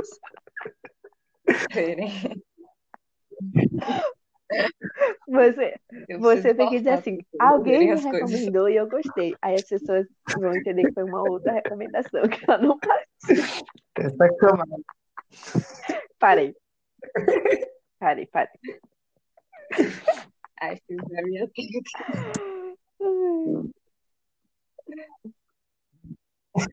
E aí, acho que esse pode ser um gancho pra mim de talvez. Perfeito.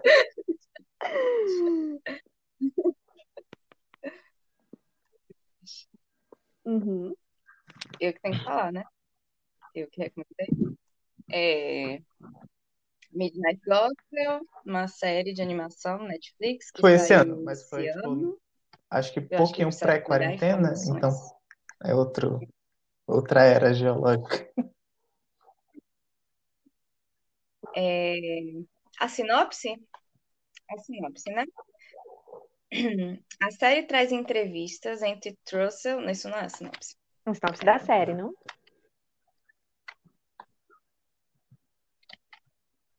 The Midnight Gospel é uma série animada de ficção científica estadunidense sobre entrevistas de temas filosóficos reais criada por Pendleton Ward e Duncan Trussell, lançada na Netflix em 20 de abril de 2020. É a primeira produção animada de Ward para a rede de streaming.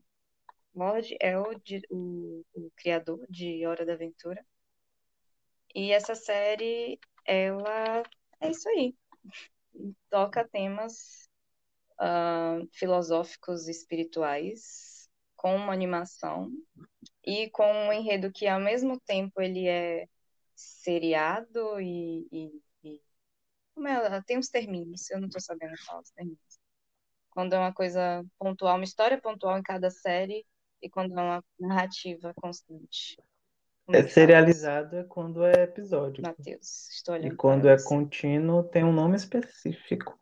Mas Acho que a galera já entendeu aí pela, pelos fizemos dois polos aqui e aí vocês estão sacando. Né? É, é, importante dizer também que é, um, é uma adaptação que, o, que eles fizeram do podcast desse cara. O, qual é o nome dele? Alguma coisa Russell? Duncan Trussell. É um podcast que ele Trussell. fez, né? Duncan Trussell. É, entrevistando várias pessoas. E aí é, Faz ainda? Ah, e aí, Faz. meio que fe... É, cria uma animação por cima uhum. daquilo, né? E aí é, cria uma história de que eles, esse personagem do Duncan, ele tá meio que é, desbravando universos diferentes através de uma máquina e aí esses universos estão todos em algum tipo de colapso e ele está entrevistando essas pessoas enquanto o mundo está se acabando. Então tá tipo uma conversa muito intensa enquanto tá tipo tudo se destruindo na animação. Nem todo. Eu acho que eu vi o primeiro e o último. Nem todo. Eu vi dois. Um colapso. Não. Só... E é isso. É, eu não indiquei a série inteira, porque eu conheço vocês. Eu indiquei o último episódio, que não é o mais uh, literalmente sobre a morte. Tem um episódio que é sobre a morte, que o Clancy, que é o protagonista, entrevista a morte. E a entrevistada do podcast é uma mulher que estuda a morte em diferentes culturas e diferentes coisas sobre a morte. Assim ela escreve sobre isso. Mas eu achei mais interessante indicar o último, porque é o próprio dono do podcast, o Duncan, que é quem faz o protagonista da série, o Clancy, conversando com a mãe, entrevistando a mãe dele, que uh, uh, com uma doença terminal e que morreu seis meses depois da gravação do podcast. E aí ele conversando sobre uma série de temas diferentes com a mãe, fazendo essa entrevista com a mãe, enquanto acontece a animação é, com o próprio enredo, o fin a finalização, né, o clímax da história do, da série, assim. E mistura muitas coisas, é muito, muita informação de uma vez só. Mas eu indiquei, né? Porque eu gostei muito, vi várias vezes. Cada vez que eu vejo, eu vejo uma coisa diferente, mais interessante. Vi muitas críticas sobre essa série que eu acho coerentes, assim. Mas é bacana para mim, assim. Tipo, e aí, quando eu encontro formas de forçar vocês para verem as coisas que eu gosto, é isso que eu faço. O que, que vocês acharam? É, eu acho que eu comentei no, no começo, eu não sei se estava gravando já, mas é que eu vi o, o primeiro episódio, esse primeiro episódio quando, mais ou menos na época quando saiu, e eu fiquei achando interessante, né, a proposta toda, né, tipo, uma coisa bem é, psicodélica tal, diferente, né, tipo, um seriado com esse tipo de linguagem não é uma coisa que a gente vê todo dia, né? E que é lançado todo dia. Não é um produto é muito de fácil comercialização. Mas que eu fiquei Uhum. um pouco, não sei, isso, isso me dá uma, uma certa sobrecarga assim de nos sentidos assim, quando tem muitos estímulos e aí eu começo a ficar um pouco um pouco impaciente, um pouco irritado. Eu fico achando as coisas meio sem graça, eu fico achando o, o conteúdo do. Não sei, parece que isso, é, é, é um formato que tenta forçar uma importância muito grande ao, ao discurso, né? Mas ao mesmo tempo o discurso é muito. O discurso, o, o, o que é narrado ali, né? A conversa das duas pessoas, mas essa conversa ao mesmo tempo ela é muito. É, muito banal, né? Ao mesmo tempo que está falando de, de, de coisas muito sérias e muito profundas, é, são, é, é de um jeito muito é, coloquial, e aí isso, não sei, me coloca meio no estado de estar tá achando essas pessoas muito se achando muito importantes, né? Que, que, que esse sentimento que eu tive com com as mortes de Dick Johnson até certo ponto, até que meio que a percepção do que estava rolando ali meio que caiu para mim, assim, tipo, fez um, um, sentido maior do que só é, uma grande é, uma grande homenagem, uma auto-homenagem, uma homenagem a essa pessoa muito importante, que é uma coisa que não, não nunca nunca que é uma percepção que eu não tive de Midnight Gospel do primeiro episódio e desse último, eu acho que eu tive um pouco mais, porque é um tema muito mais próximo do, do coração desse do entrevistador. Então ele não só está ali confabulando sobre coisas, ele também está é, se emocionando, ele está se colocando de uma forma que ele não se colocou, por exemplo, de uma forma tão pessoal assim, e, e de, de se vulnerabilizar dentro daquele dentro daquela conversa, como eu, eu tinha visto, como eu não tinha visto no, nesse primeiro episódio. Então acho que eu gostei mais desse último, mas eu sinto que o projeto inteiro não me atrai, assim. Não, não é uma coisa que eu me me não, não é uma coisa que eu pela qual eu me interesso, assim, de estar tá, de tá prestando atenção.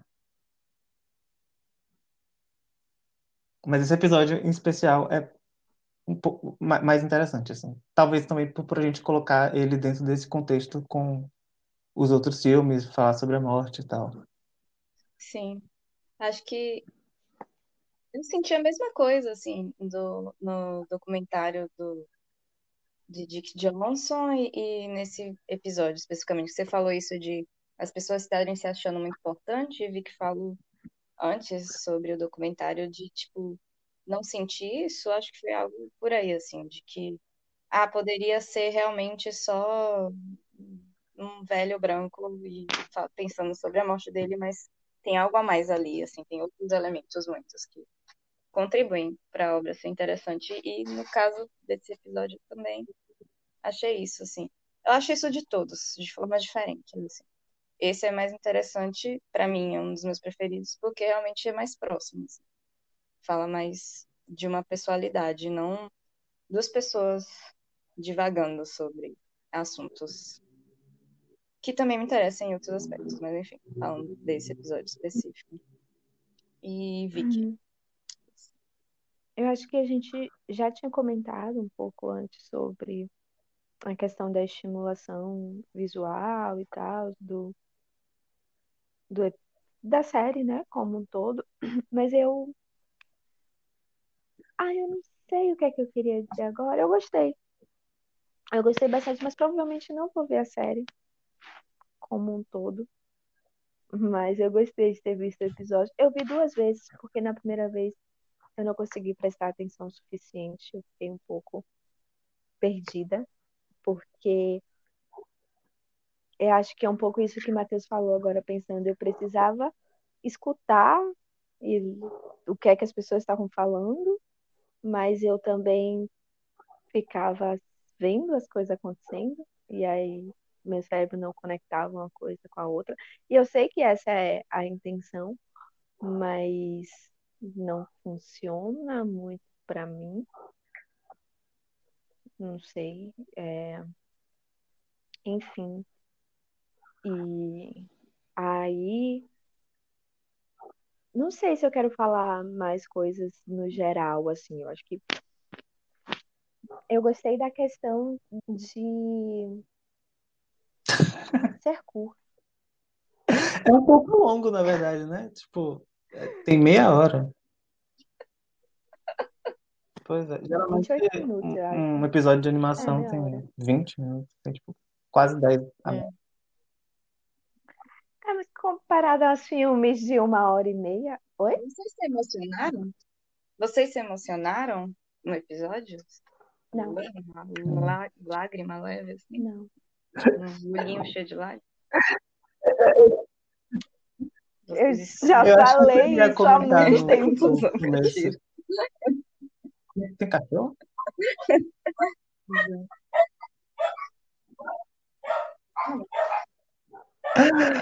É, eu cheguei a comentar, acho que Vai no acabar em começo, algum que momento. tem uma hora que o personagem chora, mas eu não ouço ele Uhum. chorando. Aí eu fiquei, aí houve, teve, sei lá, uma desconexão assim pra mim. Ficou tipo, isso é uma coisa que ele tá tentando forçar dentro da história, né, da animação, fazendo o personagem chorar, mas aí depois quando ele fala, ele parece que tá com uma voz mais de choro assim. Eu fiquei, ah, beleza. Mas enfim, não foi o suficiente para me para me mover a, junto com ali, né, com e nem nada assim que eu pesquei de alguma coisa que estava acontecendo na conversa que me, me fez é, é, ir, pra, ir por esse caminho, assim, né?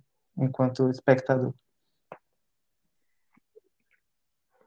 É porque tem uma coisa dali, né? Eu acho que tem a parte de ser a mãe dele, dele lidar com o fato de que ela não estará mais ali. Mas aquele rolê da meditação, do viver o presente, do ver dentro da sua mão, eu caguei.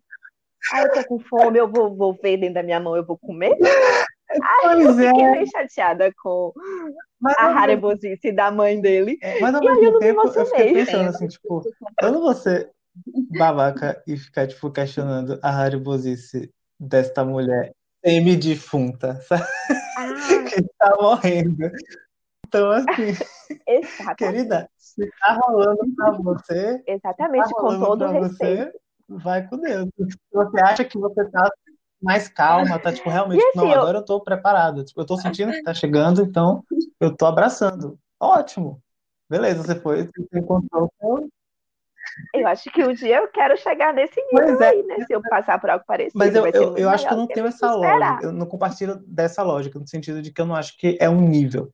Sabe? Tipo, acho que pela lógica dela é tipo, a gente vai numa escalada até a gente chegar nesse momento em que, pois é, Segue o fluxo do mas rio.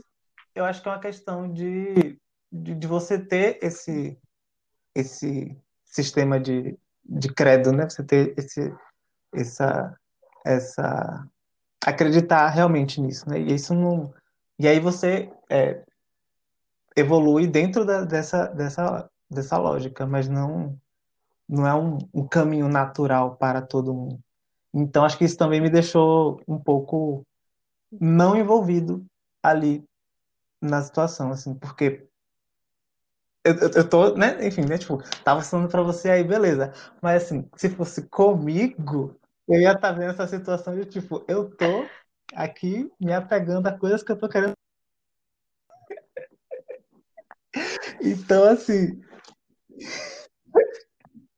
cada um com o que, tipo, cada um com o que faz o nosso, né, barquinho flutuar.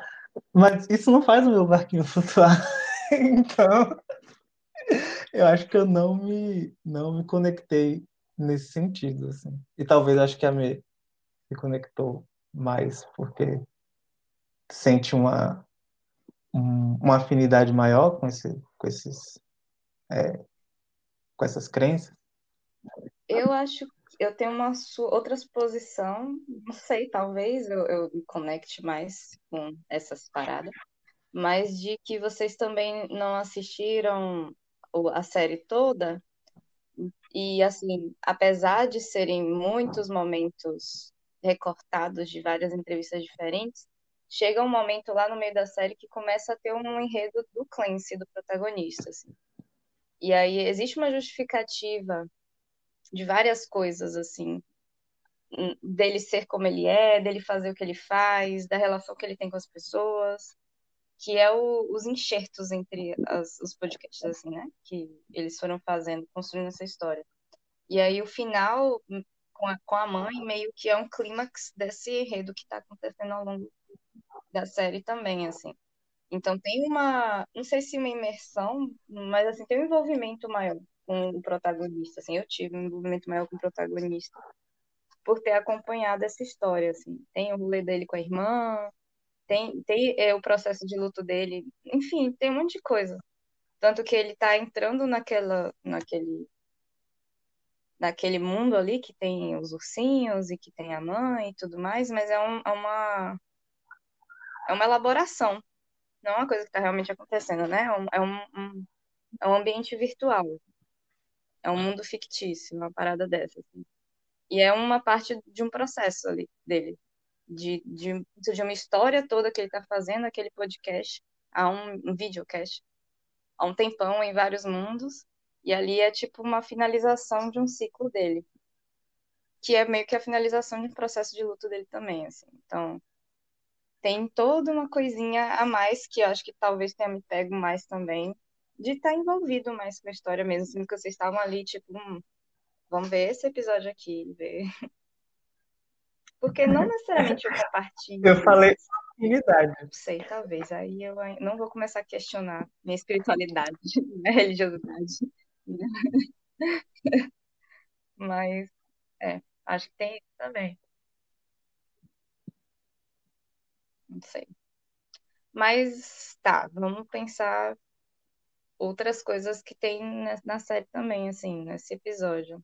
O que que vocês acharam da parte visual, assim? Eu acho que o difícil é que difícil. essa coisa de casar uma coisa Vamos com a outra, né? Mas o, o, visual, ele é bem interessante. que Tem, tem umas acharam? piadas, assim, que ele, que ele faz com... Que não tá é, ligado ao...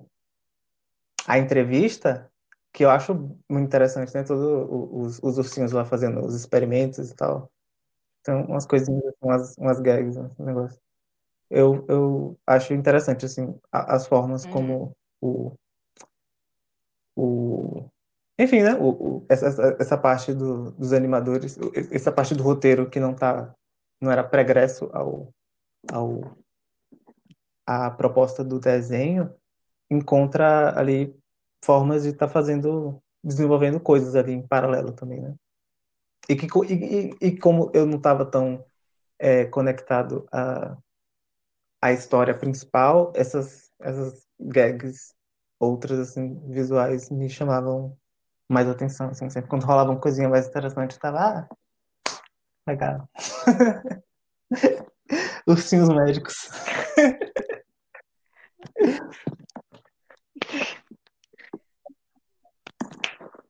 Sim.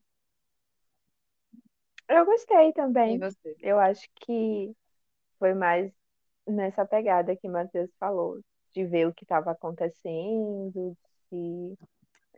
Eu acho que eu gostei muito dos ursinhos e fiquei imaginando é, qual a representação deles no psiquismo do Clancy. Não sei, fiquei tipo, quem são vocês, ursinhos?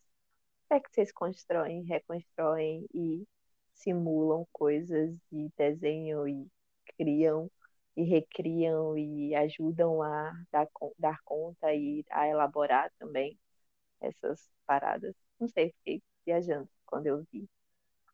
Não cheguei a nenhuma conclusão, não, mas gostei. E achei bem legal, achei bem legal como, como um todo, assim, eu não vi os outros episódios, acho que eu vi o primeiro, faz muito tempo, assim, acho que na, na época que lançou, mas não engajei pra ver o resto.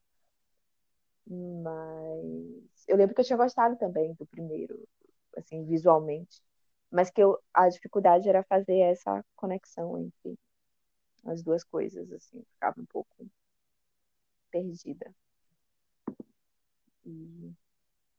Acho que eu, eu não sei, eu queria dizer que não é que eu não me emocionei, não. Eu, eu acho que eu assisti duas vezes exatamente porque eu, eu fiquei interessada em não ser superficial na minha escuta e no meu modo de estar tá vendo a parada.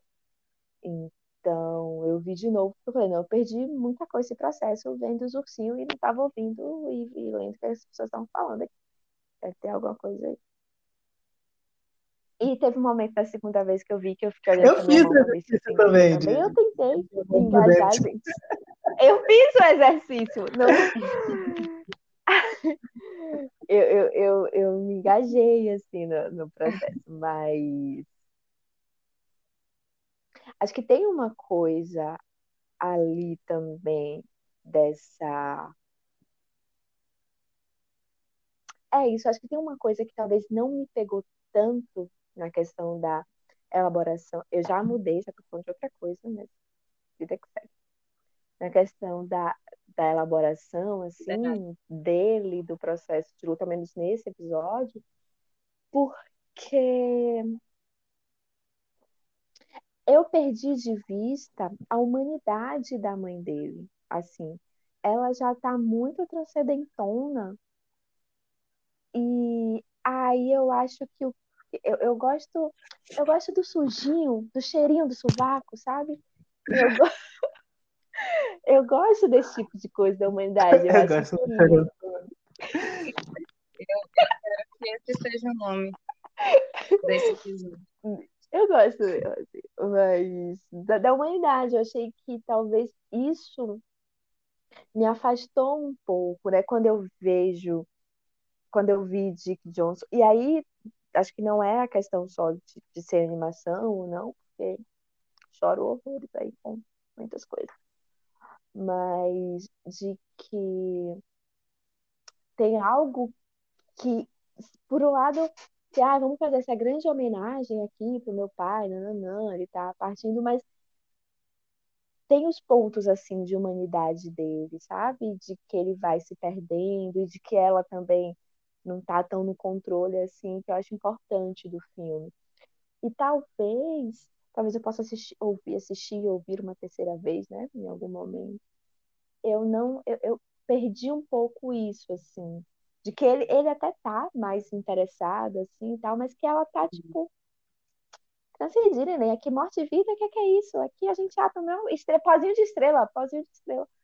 E aí eu não, não me conectei tanto.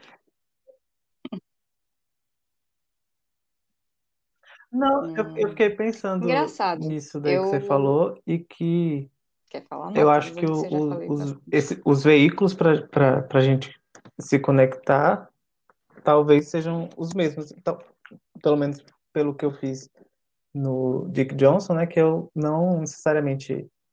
O, o pai ali estava meio que um, um, um veículo para movimentar questões da filha, né? E eu acho que nesse episódio do Midnight Gospel, a mãe também está ali como um veículo para movimentar questões do filho, né? Então, é, eu particularmente, você falando aí sobre a coisa do transcendental, transcend, transcendentalzão e como isso te, te afasta, né? Porque é, não é uma coisa é, muito próxima do que a gente enxerga como humanidade. Eu, particularmente, enxergo como uma performance, né?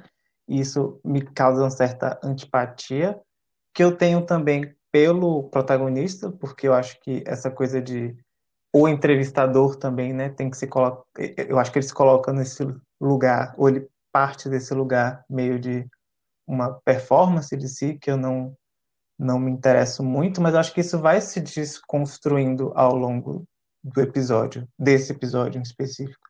Eu acho que ele, quando ele é, ele dá um, ele já começa, eu acho que ele começa antecipando, né, que ele vai chegar nesse lugar, então ele começa por um caminho bem distante da morte de, dela, né, tipo, quando ela ainda está ali gerando vida, né? literalmente, parindo ele, parindo o, a irmã ou é irmão, não lembro. Mas ele, ele vai bem distante, né? Vai fazendo as piadinhas, papá, papá, aí chega um momento em que isso esgota ali. E aí ele tem que falar da morte da mãe. E aí, a partir daí que eu acho que é, as questões mais humanas ali dentro do, daquela história se revelam, assim. Através desse personagem. A mãe, ela, ela não é esse personagem humano, né? Ela tá ali fazendo uma outra coisa, assim. Humano, é humana, né? Uma pessoa humana, eu quero tirar a humanidade dessa pessoa que existiu.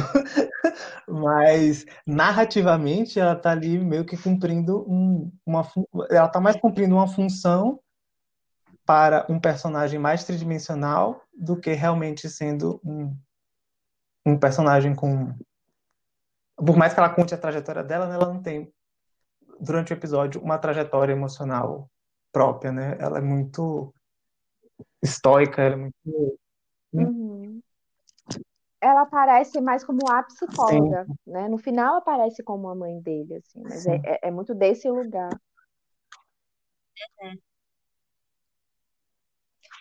Eu pensei em uma coisa aqui, Mas eu acho que é porque já Ah, fazendo ah. comparação, a gente vai ter que enfiar os fantasmas se divertem aqui nessas A comparações. ideia Vai, é essa. vai dar certo. É, em relação ao, ao- às mortes de Dick Johnson e, e Midnight Gospel, é, enquanto um foi feito, é, foi feito, produzido mesmo, ainda em vida, quando Dick Johnson estava vivo, Midnight Gospel, esse episódio de Midnight Gospel foi feito Mas quando a, a mãe já tinha a morrido. podcast foi dela Então, viva, né? ela, O desenho que foi feito depois. Então mas tudo ela que ela tinha, é, falou tá ali. Não foi Não, Chico Xavier. não, porque se não é um podcast que alguém falou da mãe dele, é um podcast com a mãe dele em vida falando sobre isso. A animação foi feita depois, né? Pra não parecer que é outra pessoa no lugar dela, não sei. Sim. É, eu, eu ia falar mais assim, no conjunto da obra, não sei, agora estou questionando o meu próprio argumento, mas vou seguir nele. É, me parece que tem esse ar um pouco de entidade, de transcendentalzão, assim, é, que a memória de uma pessoa pode trazer e uma obra produzindo pós a morte dessa pessoa pode ter esse elemento, ainda mais num sentido de homenagem, num sentido de essa coisa emocional, essa carga emocional que também Mas aparece, acho que a né, coisa no, no transcendental vem da fala assim. dela. Mas por mais ela que ela É, tenha viva, feito que. esse podcast, se. né, em vida, e, tudo vem de uma de uma de uma coisa própria dela mesma, de se expressar, essas coisas foram recontextualizadas quando eles produziram o episódio, né? Então, dá para você jogar uma, uma outra luz sobre o que foi o material bruto ali mesmo, né? Então, Uhum. acho que faz, faz sentido isso, assim, de você olhar para essa mulher que fala, que falou, que, que de um jeito ou de outro falou essas coisas e você é, recontextualizar tudo isso dentro desse, dessa dimensão transcendental da fala dela, né? Porque tem várias coisas ali. E isso é, é um movimento muito, acho que, natural da gente, né? A gente é, olha para. E acho que era isso que você está falando, né, amigo? Tipo, A gente olha para essas, é, sei lá, textos deixados por pessoas que já morreram, ou, é, enfim, entrevistas, coisas, e aí a gente sempre, não sempre, né, a gente tem uma certa tendência, assim, a reconsiderar essas coisas meio que de uma forma é, premeditória, ou de uma forma, enfim, como se algum, tentando encontrar algum significado ali para uma coisa que. Oi? É, tem essa camada, mas é é que a gente adiciona, né? Nós, nós os vivos. mais. É, nós os vivos. É uma camada de interpretação, né? De, de tipo, a visão que as pessoas tinham sobre, talvez muito pessoal ali do, do Duncan, de tipo, ver a mãe daquele jeito, sabe? Então eu vou pegar as falas mais bonitinhas da mamãe, sabe? Tipo, ela não é só aquilo ali, gente, mas ele é uma homenagem, né? Então, assim, vai ter um, o poder da Verdade. edição. Ele é importante. Ainda mais que no final eles viram planetas, né? Assim, é tipo, é o ápice do transcendentalzão, assim. Então, e eu acho, eu, eu acho que uma coisa que me atrai, talvez o que mais me atrai, eu não sei se é, mas uma, a coisa que mais me atraia nesse episódio é saber dessa história, saber desse subtexto todo, assim, de uma forma pregressa a assistir o episódio. É, me traz esse esse cheirinho de sovaco, me traz essa humanidade, assim, sabe? Saber que tudo isso estava acontecendo, assim. Não é só o episódio em si, fechadinho, que me interessa tanto. E o, o As Mortes de Dick Johnson tem uma metalinguagem aí, né? Eles conseguem fazer isso dentro Sim. do próprio documentário, assim. Uhum, Deu para entender um pouco. sim, concordo com você, amigo. Tem um, uma coisa que você falou aí que tá faltando Mas eu acho que os todos se encaixam nesse sentido de que é, partem de uma, de uma elaboração visual mais expressiva, assim. Todos esses filmes é, engajam assim nesse, nesse movimento de, de trabalhar como vou trabalhar a morte, esse Uhum, tema muito doloroso, sério, fúnebre, etc, etc, vários adjetivos formais, de uma maneira que não é nada disso. E aí eles fazem umas coisas muito loucas com é, imagem, surrealismo e tal e tal. Que pra mim funciona mais em Os Fantasmas se Divertem e pra mim funciona mais em Midnight Gospel. Tem essas, essas, essas, essas diferentes é, chaves de apreciação. Porque eu acho que, por exemplo, você, falou que em Fantasma se Diverte era muito confusa a história, não sei o quê, e eu olho para aquilo ali e fico tipo, é muito, é só, é só simplicidade, velho. Não é, não nada- o que você tá vendo é o que você precisa entender. Não tem, se ele falhou, se você tá, Tá. se, se você acha que tem alguma coisa ali além, você tá trabalhando demais ali, seu cérebro. É só o que você vê é a história, sabe? Tipo, acho que não tem nada muito além daquilo. E, o, e a coisa do, do surrealismo, né? Do, da, da da visualidade toda, ela é muito. Ela é muito bem trabalhada, mas ela é super superficial. assim. E eu acho que em Midnight Gospel é tudo com um significado, né? Tipo, os ursinhos estão todos ali fazendo experimentos de afeto, amor, como que funciona nas pessoas, como que cada um é, reage a doses específicas de afetuosidade, de demonstração de amor e tal, tá tudo tipo, e, e tá todos, enfim, né? Tem essa camada do, do que que eles estão fazendo, mas o que eles estão fazendo ali é um é um experimento meio científico, né? Então tem essa coisa de, tipo testar uma coisa muito abstrata por um por um uma- um, um viés muito prático, né? E eu acho que o, o, os fantasmas se divertem é tudo prático. Não tem nada muito abstrato. O abstrato está no, na- nas formas, né? Nas formas concretas.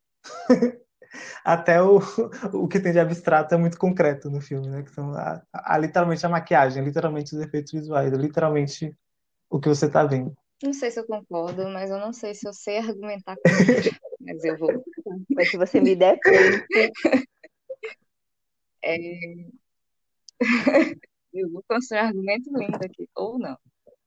Eu não sei se eu concordo dessa concretude de os fantasmas se divertem, assim, até no abstrato é concreto e não tem nada para os neurônios trabalharem ali no sentido de, Não, tipo, é de, possível, de né? tentar Sempre é pegar uma tudo, simbologia, sei lá, uma coisa assim. Eu acho que Sim, sim. são camadas de apreciação. Ah, tipo, sei lá, eu não sei se eu tô certa, eu posso estar totalmente equivocado, mas aquele inferno lá da lagarta gigante me lembrou muito do Lê de Salvador Dali, assim. E eu fiquei tipo, ó, Olha essa homenagem aqui. Eu não sei se é. Provavelmente não é, mas me lembrou. E sei lá, os ursinhos de Midnight Gospel me lembraram os ursinhos carinhosos e pode ter, ser que tenha a ver, pode ser que não tenha nada a ver, sabe? Tipo, tem, uma, tem camadas de interpretação de o que, que foi tentado passar, do que, que escorre para além da, do que foi tentado passar, mas que ainda assim reverbera e é interessante. E aí agora eu estou achando idênticos. Fantasmas Sem Medo Gospel. O seu argumento é exatamente o oposto do de Matheus. É tipo, Matheus Eu acho que tem uma certa diferença Ah, entre idênticos. é, utilizar referências visuais que os dois utilizam, e acho que, enfim, todo, é, toda obra de arte usa, né? Tem suas referências. E você criar um. Enfim, né? Os, os, os símbolos, eles, eles sempre são é, despertados por, pelo, pelo, pelos, pelos, pelo que a gente escolhe colocar ali na, na tela, né? Isso não, isso é desenfreado, né? Não tem, não existe um, um controle sobre isso. O que eu acho é que em Os Fantasmas Se Divertem, isso é muito mais,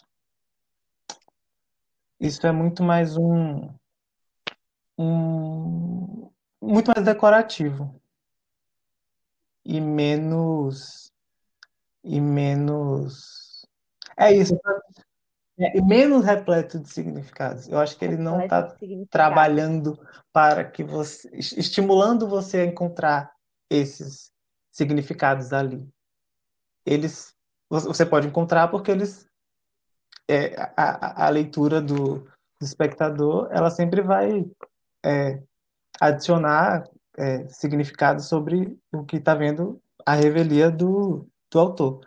Mas eu acho que não parte da intenção do filme e eu acho que você não vai ter uma experiência incompleta se você não fizer essa elaboração.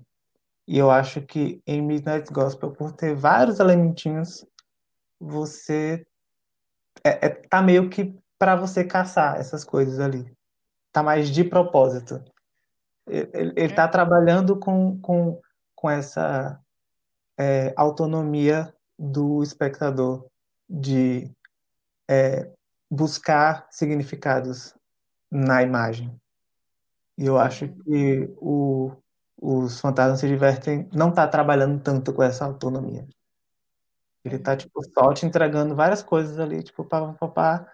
Não questiona muito a lógica, porque ela não faz muito sentido. É tipo. É, é, as coisas no, no- roteiro, por exemplo, né, é muito. As coisas que acontecem de absurdo é para fazer a história avançar, né? Tipo, a gente precisa que o- os personagens tenham um certo nível de.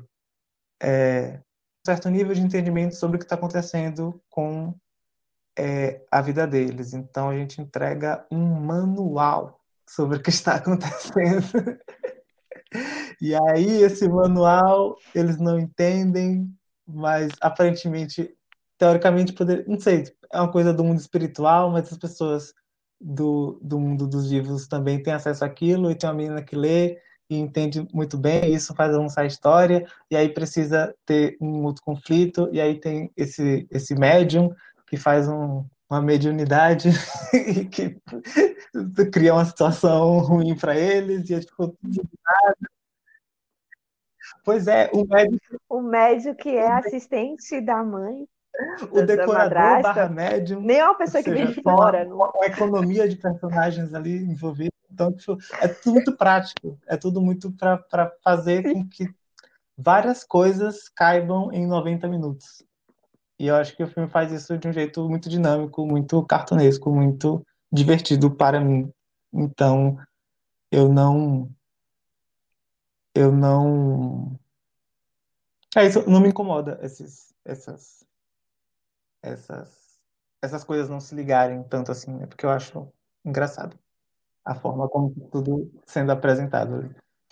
Mas é isso que eu acho de de semelhante e de diferente entre esses, essas duas pontas, né, que a gente fez, mas acho que todos estão ligados por essa, por essa, por, por trabalhar com elementos surreais. Engraçado, né? Que morte, morte vai trazer Uhum. esses elementos de surrealidade, surrealismo, com alguma frequência, assim, para ser trabalhado, né? Para ser trabalhado de uma forma não pesada Uhum. ou séria, né? Vai trazer essas outras.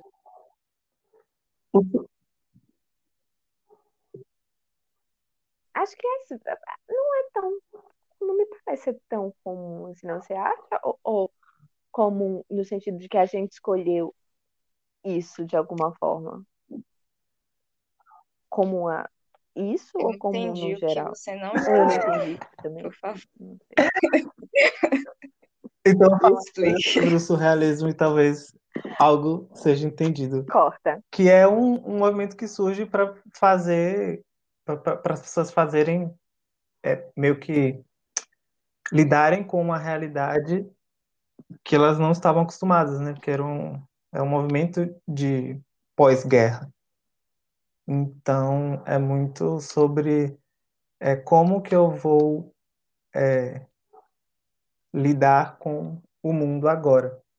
Então tem esse elemento de, de de pós-tragédia no surrealismo, assim. Que é como você faz, com- com- como que você lida com o que não faz sentido mais, com o mundo que não faz mais sentido, que é um- uma, uma, uma abordagem, né, para você Uhum. é, lidar com esse, esse, esse pós-tragédia, né? Você, se você tá realmente, se as coisas não estão fazendo Uhum. sentido para você, você se rende a isso, né? Mas tem outro, outras formas de lidar também. Acho que é muito mais comum você é, lutar contra, né? Que até se a gente for pelos estágios do, do luto, é o, é o primeiro, né? Então acho que é, é, é mais comum as pessoas pararem no, na, na negação, né? Tipo, do, não, não se render a esse, a esse sentimento de, de que não faz sentido e tentar encontrar uma lógica, né? Na, na morte, por exemplo. Sim. Pensei muitas coisas aqui, mas acho que não consigo falar exatamente sobre elas. Então, surrealismo É, é, é, é um é um, é um movimento artístico, né? É, o- é o que a gente pode produzir a partir de... O podcast Mas a gente está literalmente analisando coisas através da nossa oralidade, do nosso cérebro. Então, a gente está tentando fazer, gerar um sentido nas coisas. Se a gente tivesse mais, tipo, free floating, a gente tem esses, nós temos nossos momentos. Nós temos os nossos momentos surreais. Mas acho que eles são. É, é mais Dick Johnson, sabe? Tipo, a gente tá, tipo, na realidade, a gente tá, tipo, é, como é? Expondo o dispositivo o tempo todo ali, trabalhando ali na, com esses elementos, aí chegam umas horas que a gente meio que viaja.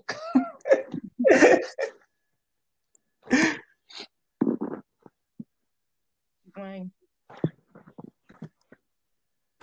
Não sei, não consigo. Eu pensei muita coisa, mas o cérebro não tá conseguindo. É, eu tô num momento surrealista. Não tá. Não tá. Sente o fluxo.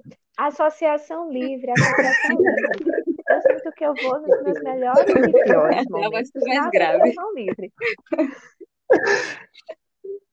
É porque o Matheus falou dos estágios do luto, e aí me veio tentar linkar esses filmes com esses, essa tentativa de fazer sentido Uhum. e como que isso se relaciona com não necessariamente fazer sentido, mas o que é sentido, sabe?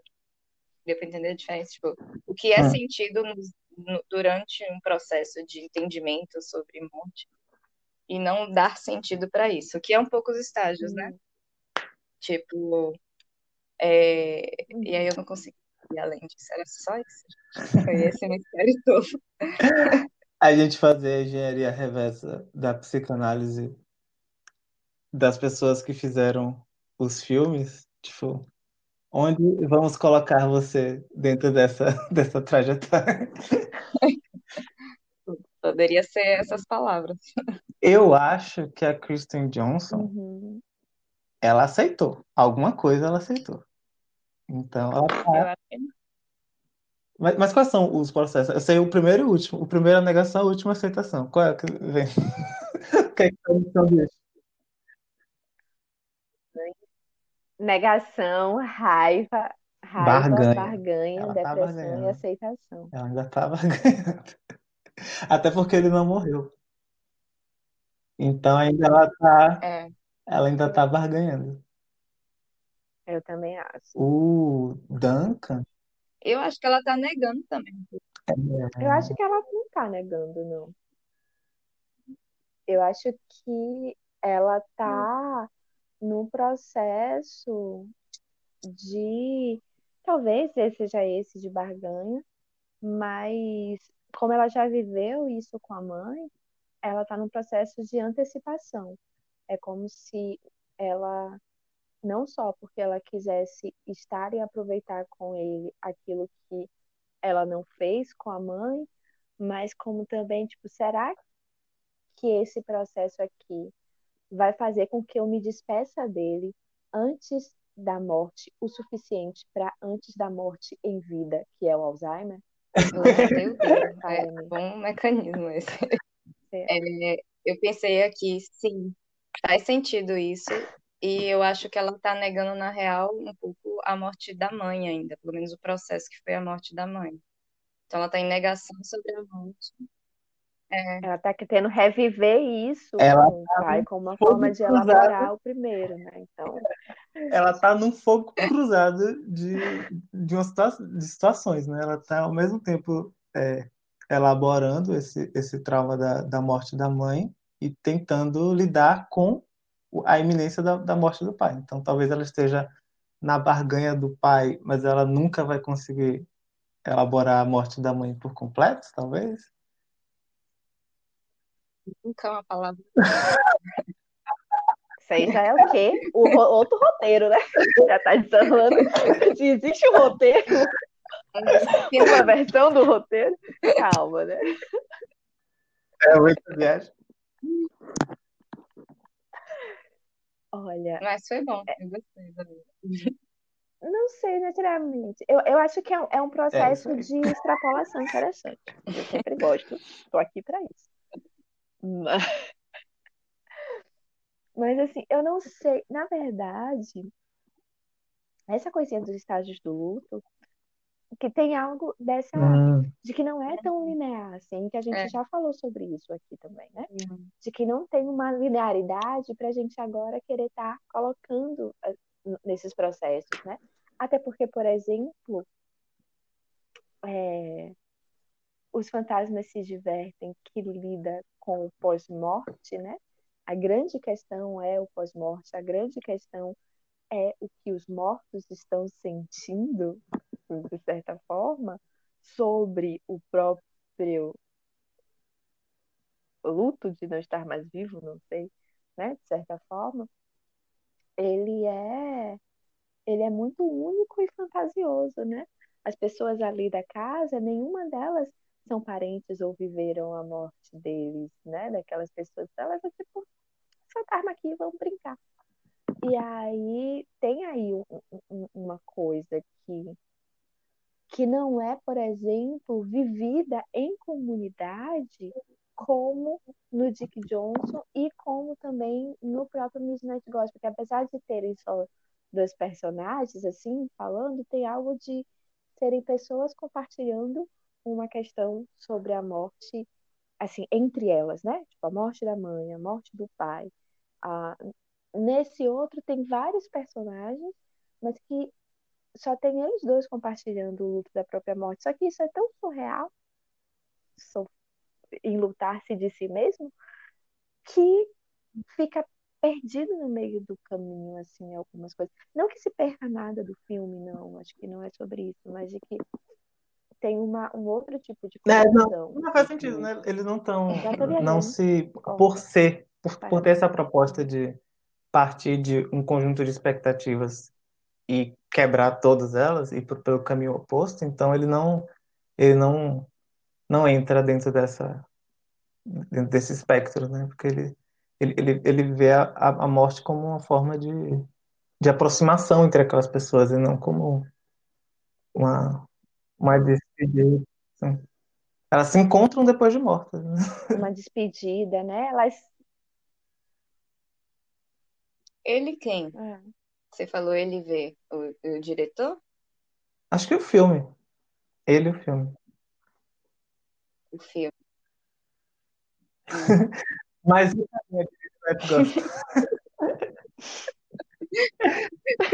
Retomando o nosso projeto, que a gente já assumiu que é errado, que a gente não tem nenhum direito de estar tá dizendo que a gente consegue acessar a mente das pessoas através da arte que elas produzem. Mas e o Duncan? Onde ele se encaixaria?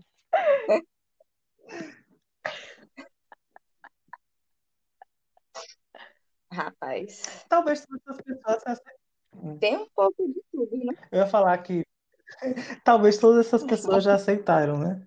Mas o, a, forma como elas organizaram isso dentro do, de uma estrutura narrativa talvez coloque esses filmes em, em, em, estágios diferentes, né? Dentro desse, desse processo. Então a gente enxerga mais a barganha em Dick Johnson e, e talvez em Midnight Gospel também, assim, mas é porque eu estou muito associando a, a barganha a esse processo é,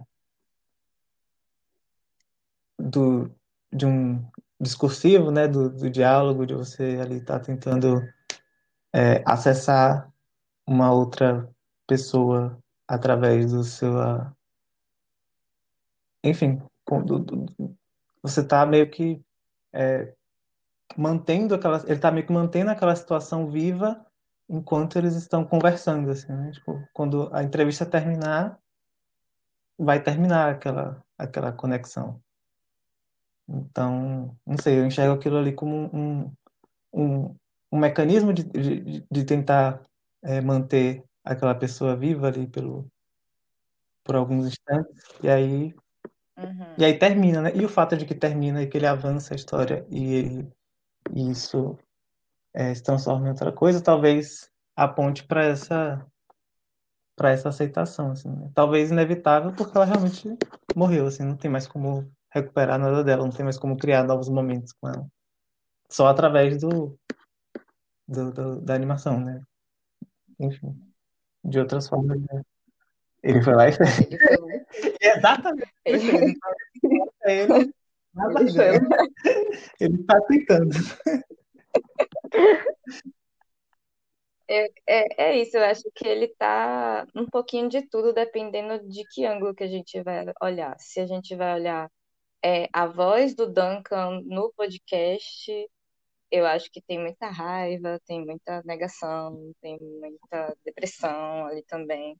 Mas se a gente vai olhar aquela obra sendo feita após a morte da mãe, a gente pode ter outras interpretações. Como o Vic falou, realmente não é uma linha que a gente pode. Mas a gente pode. ir- ah, Na faculdade de psicologia, a gente só faz isso. Pega um filme, vamos aplicar todas as teorias nesse personagem. Então, A gente está fazendo nada de errado aqui. Pensando nisso. E tem muita de psicanálise em análise fílmica. E tem muita crítica a utilizar psicanálise em análise fílmica. Mas continua sendo usado. Por isso que é uma coisa que eu não faço aqui de forma alguma. É um grande uh, lógica do Twitter, isso, né? Assim, na- no meio acadêmico. A galera fala, aí a galera fica puta e fala por cima. A gente tá só. É um artigo inteiro, só as pessoas brigando. É uma, é uma conversa Não fez sentido nenhum agora. É que eu não ouvi, eu não ouvi Ah. o final. Ah, passou já também. Mas eu, eu fico lembrando Eu muito do, do que você fala E de aí? do talvez porque ela a, a- não sei se a personagem fala sobre é, tarô junguiano ou eu vi isso em outro lugar, mas de que esses símbolos, né, que, é, é, essas, essas coisas que são evocadas por esse discurso da psicanálise, eles são um, um, um ponto de partida para discutir coisas, né, elementos que estão sendo trabalhados ali de alguma forma. E aí eu lembro do, do que você fala, né, do, do tarô, que não necessariamente tá ali, né, prevendo um futuro, definindo coisas, mas são um, um ponto de partida para para uma para alguma análise, né, de é, é um é uma ferramenta para você acessar alguma coisa, né, ou fazer uma elaboração sobre sobre, enfim, ir mais a fundo através de uma via, né? E, e, essa, e a psicanálise na análise clínica é essa via. Não é necessariamente um, um fim. Eu acho que quando uhum. é, ela é muito criticada, quando as pessoas utilizam como esse fim em si mesmo, né? De tentar é, trazer verdades sobre uma obra de arte através de uma psicologização de, de quem fez ou de, ou, do, ou de como isso afeta um, um, um público que está tá assistindo. Mas quando é essa, esse, esse pontapé, acho que é válido com qualquer outro ponto de partida. Uma, Uma porta, porta, de, entrada, entrada talvez, né? Pra... Outras coisas também. Faz aí, Amê, suas considerações finais. É, foi bom ver os três. É, pode ter parecido que eu não gostei de Os Fantasmas se Divertem, eu posso estar me contradizendo com amigo de ontem. Mas eu gostei. Eu só fiquei muito surpresinha com o que estava acontecendo na minha tela. E foi interessante pensar sobre isso, assim. Foi, foi diferente. Achei esse episódio diferente, inclusive. A gente fez uma outra coisinha. E é bom, eu gosto. E quero mais, assim, outros temas, outras coisas para fazer esse formato, porque chegou bastante coisa aqui. Vou levar para a minha análise. Sou eu? Uh, eu gostei muito das três obras. É, fico sempre surpresa com o meu gosto infantil, porque das vezes se divertem era algo da minha infância e que eu não lembrava muito bem como que era. É... Foi divertido, eu acho que provavelmente eu não verei de novo, assim, num futuro muito próximo, mas quem sabe se eu estiver em casa, estiver passando na TV, né? A gente nunca sabe o dia de amanhã. Mas eu gostei muito. Para mim, é, eu acho que o que eu mais me conectei e me interessei foi de fato o as mortes de Dick Johnson, mas não desgostei nem um pouco de do episódio de Midnight Gospel. Eu acho que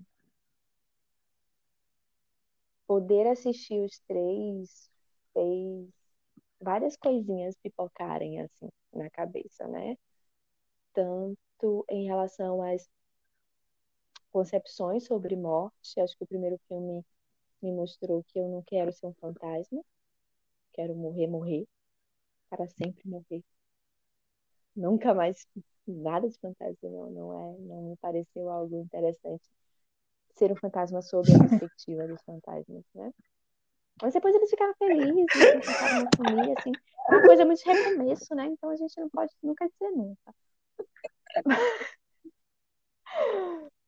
Mas tanto em relação a Midnight Gospel e Dick Johnson, me fez refletir sempre sobre a questão da finitude a própria. Eu sou aquela pessoa que, como a Me comentou, tá, não tenho que falar, caralho, eu vou morrer. Às vezes eu fico, eu fico, nocar, puta que pariu, eu tenho mais 50 anos de vida. E depois falo, eu posso morrer a qualquer momento. E aí é uma ambiguidade. E ao mesmo tempo, isso é uma ambiguidade também em relação às pessoas que estão próximas da gente, né? De que, ok, meus pais vão viver aí mais uns 40 anos. Ou eles podem morrer a qualquer momento. E isso é algo meio que eu me pego pensando no processo dos, dos, dos dois processos, né? Porque, de certa forma, são duas obras que, diferente da primeira, que é um puf, acidente, morreu, virou fantasma, e você não tem ninguém na vida.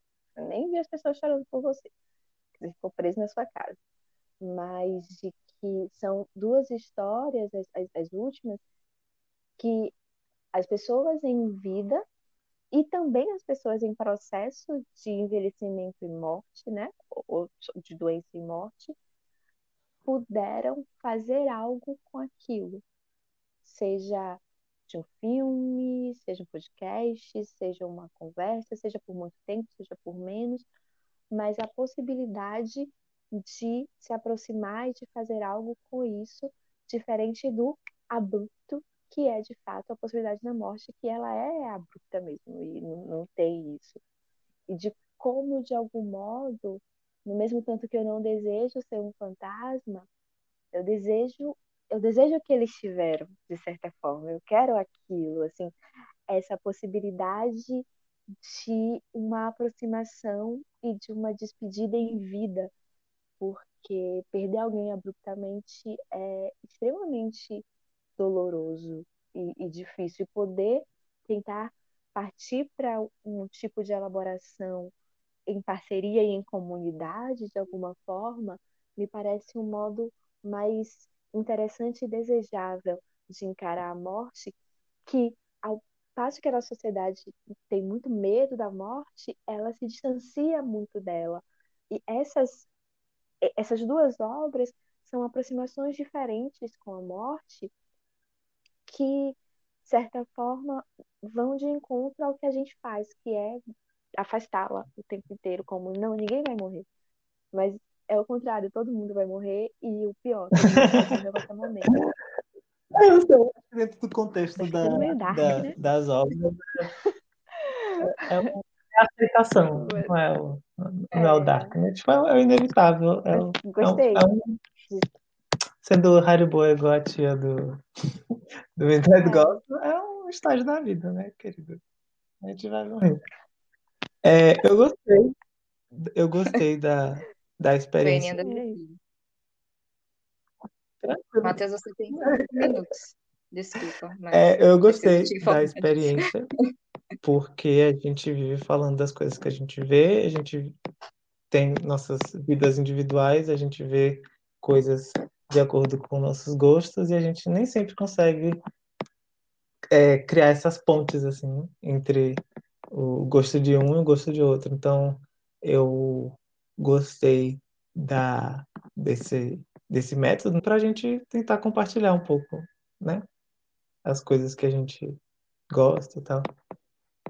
Que a gente, e que eu não, que a gente não veria, assim, ou reveria se fosse é, por uma iniciativa própria, ou se fosse uma indicação, por mais entusiasm, entusiasmática que o nosso amigo estivesse nos dando. o, efeito não é, não surte o, aquele, o imediato, tipo, eu preciso. Por mais que Vitória seja uma pessoa que narrativiza as coisas muito de uma forma muito empolgante, eu ainda não ouvi uma palha para ver o Wanderlust.